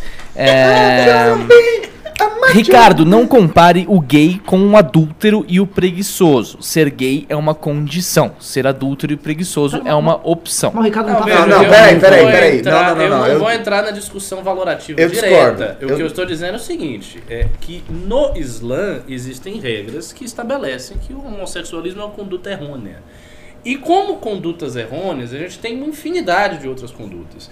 E o ponto da pergunta do menino era o seguinte: é possível que você seja homossexual e seja muçulmano? Eu disse é. Assim como é possível ser homossexual e judeu, ser homossexual e católico. Ser homossexual ser e filho do Bolsonaro. Por, por que, que isso é possível? Porque as religiões, elas necessariamente precisam ter um grau de tolerância a condutas que elas próprias consideram errôneas. Se não tiver pecador, não tem porque ter religião. Porque, entendeu? Então, só completando a pergunta que você fez das, das punições e tal. Isto aí se dá num contexto de exposição social, muito específico. Então, por exemplo, se você tiver uma relação homossexual discreta, não sei o que, não, não vai acontecer nada. Como tinha Tipo, assim, tipo, na tipo assim, tipo assim, não, não, tipo assim, se você, se você, Irã, se você for, tá se você for gay, se você é- for gay, mas for conservador e só fizer sexo em casa com seu primo, assim como seu cachorrinho pituca como testemunha, aí você não leva pedrada. Agora, é, por exemplo, rua... por exemplo, teve um outro pimba aqui, continuando nesse mesmo é. assunto, o pai do seu neném perguntou se o Islã permite a broderagem. Não, nem, nenhum, nenhum ato, nenhum ato. Embora, como eu estou dizendo, em muitas culturas, uma, uma margem de homossexualidade social era conviveu com o Islã. Então é assim, por exemplo, no Afeganistão. O Afeganistão tem uma cultura de homossexualismo bem forte, antiga, tradicional, velha. Ah, dos caras. Tá não, cultura de homossexualismo homossexualismo mesmo, lá, lá é forte. Tipo, tinha terceiro sexo, tipo na, na, na Tailândia, assim? Na, na Tailândia é, é, budista, né? Tem Islã lá, mas é. Não, não, mas tinha uma cultura de traveco, tipo terceiro não, sexo, tipo na traveco, Índia. Traveco, não. No assim, caso do se Afeganistão. Se o traveco em você, você fica No caso do Afeganistão, a cultura era da efebeia. Meninos jovens, adolescentes, hum. quase crianças. É igual os gregos, né? Helena, tá, resquício Helena. Ó, é, mais dois pimas pro Ricardo. Primeiro, gosta, primeiro o Alberto Seabra falou pro Ricardo não esquecer do ficheiro sobre patrimonialismo. Verdade, ele tá insistindo. Não, eu, eu não esqueci não, mas eu, eu tô preparando um sobre a renúncia do Evo. Okay. Vou falar da história da Bolívia e tudo, biografia do Evo. É um assunto, para mim parece o assunto mais premente. É, e o André Albuquerque perguntou se o Ricardo, ah, o que o Ricardo acha do Iman Tawidi. Tawidi, não sei como fala. Todo mundo me pergunta. Ricardo não gosta dele, mas eu entendi o ponto do Ricardo. Detesto o Iman Tawidi, acho que ele faz um desserviço à causa do Islã. O Imam Tawhid é o seguinte, é, é, como a Malala, e assim, tirando o contexto do Islã, como a Greta, ele é um produto de uma elite ocidental que quer ter um porta-voz muçulmano para falar de como o Islã é atrasado, de como o Islã necessita uma reforma, de como o Islã precisa de uma reforma é modernizante. Islâmico. Basicamente, ele quer um iluminismo islâmico. Aliás, vocês não sabem, mas a ideia de iluminismo islâmico é uma ideia muito forte, que conta com amplo apoio de setores ocidentais, de islamólogos, porque eles têm a seguinte concepção: que o Islã é muito atrasado, o Islã é medieval, não sei o quê. Se o Islã passar por uma reforma iluminista, vai acontecer a mesma coisa que houve no Ocidente. Você vai continuar tendo a religião, só que sem guerras, sem conflitos, sem costumes bárbaros. O que eu acho é o seguinte: depois da reforma iluminista, o que aconteceu com a religião no Ocidente foi o seu enfraquecimento. Nem e, nós, e é visível. Foi, foi que... destruição. É. Quase não existe é, religião hoje no Ocidente, vamos falar a verdade. Opa! Isso é um pouco de Opa, exagero. como assim? Existe. Não, existe, não tem religião. Existe. Tem nos Estados Unidos. Fala. Tem, você tem nos Estados Unidos um pouco. Até na Europa. Fala isso, pô. Eu vou seguindo. Católico. Ah, ah Jesus Cristo. Não existe, existe. Jesus, meu guia. Existe. Isso é um exagero. Dizer, ah, que agora pô. é tudo secular. É, isso não, não é tudo secular, mas Pipoca evangélico no Brasil. Mas assim, é. Pipoca Quem disse que o Brasil é Ocidente. ah, é verdade. Quem, quem disse bem... Tudo bem, tá bom. Ora, tá porra, tá você tá sendo muito otimista, porra.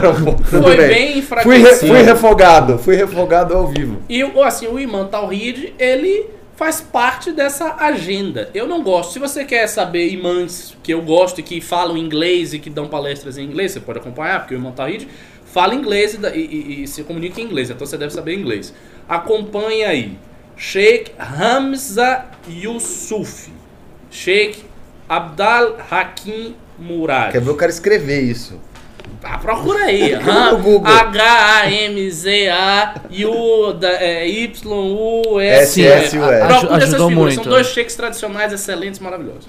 Bom, dá pra voltar aí o na live e ficar ouvindo várias né? vezes o Ricardo falar também até você conseguir pegar de fato o nome do moço.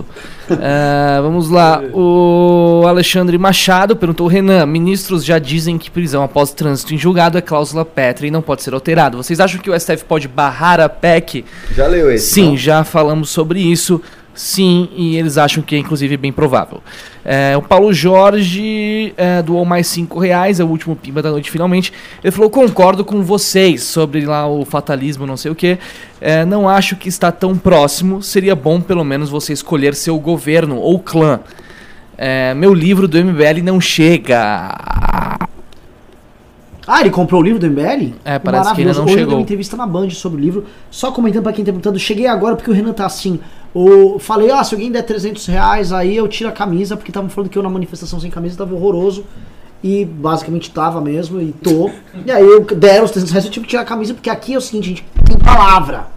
Aqui tem palavra. É o anarco-piriguetismo. ele precisa que paguem pra ele tirar a roupa. É, é. Eu não tô nem ligando. E eu que eu botei isso aqui, eu pareço um faraó agora. Então tô tranquilão. Não ok, é? é? isso, acabaram os pimas. Tchau, não, pessoal. Não farol, sabe o que você parece? Aqueles caras que ficavam com os escravos com chicote. Assim, isso! Assim, pra eles carregarem o, o bloco.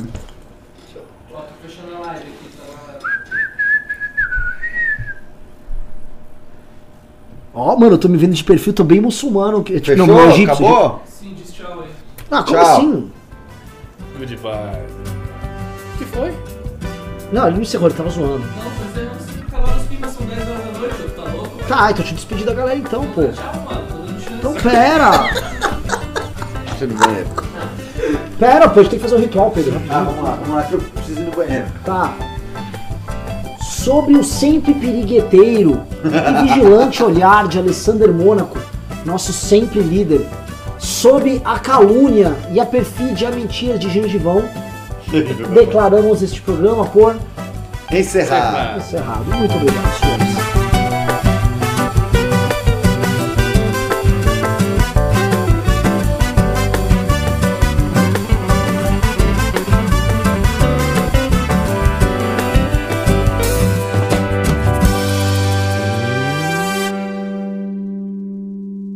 muito obrigado aí para os que ficaram até agora vendo o MBL News. E para os fãs do Riso, vão se fuder. Um abraço.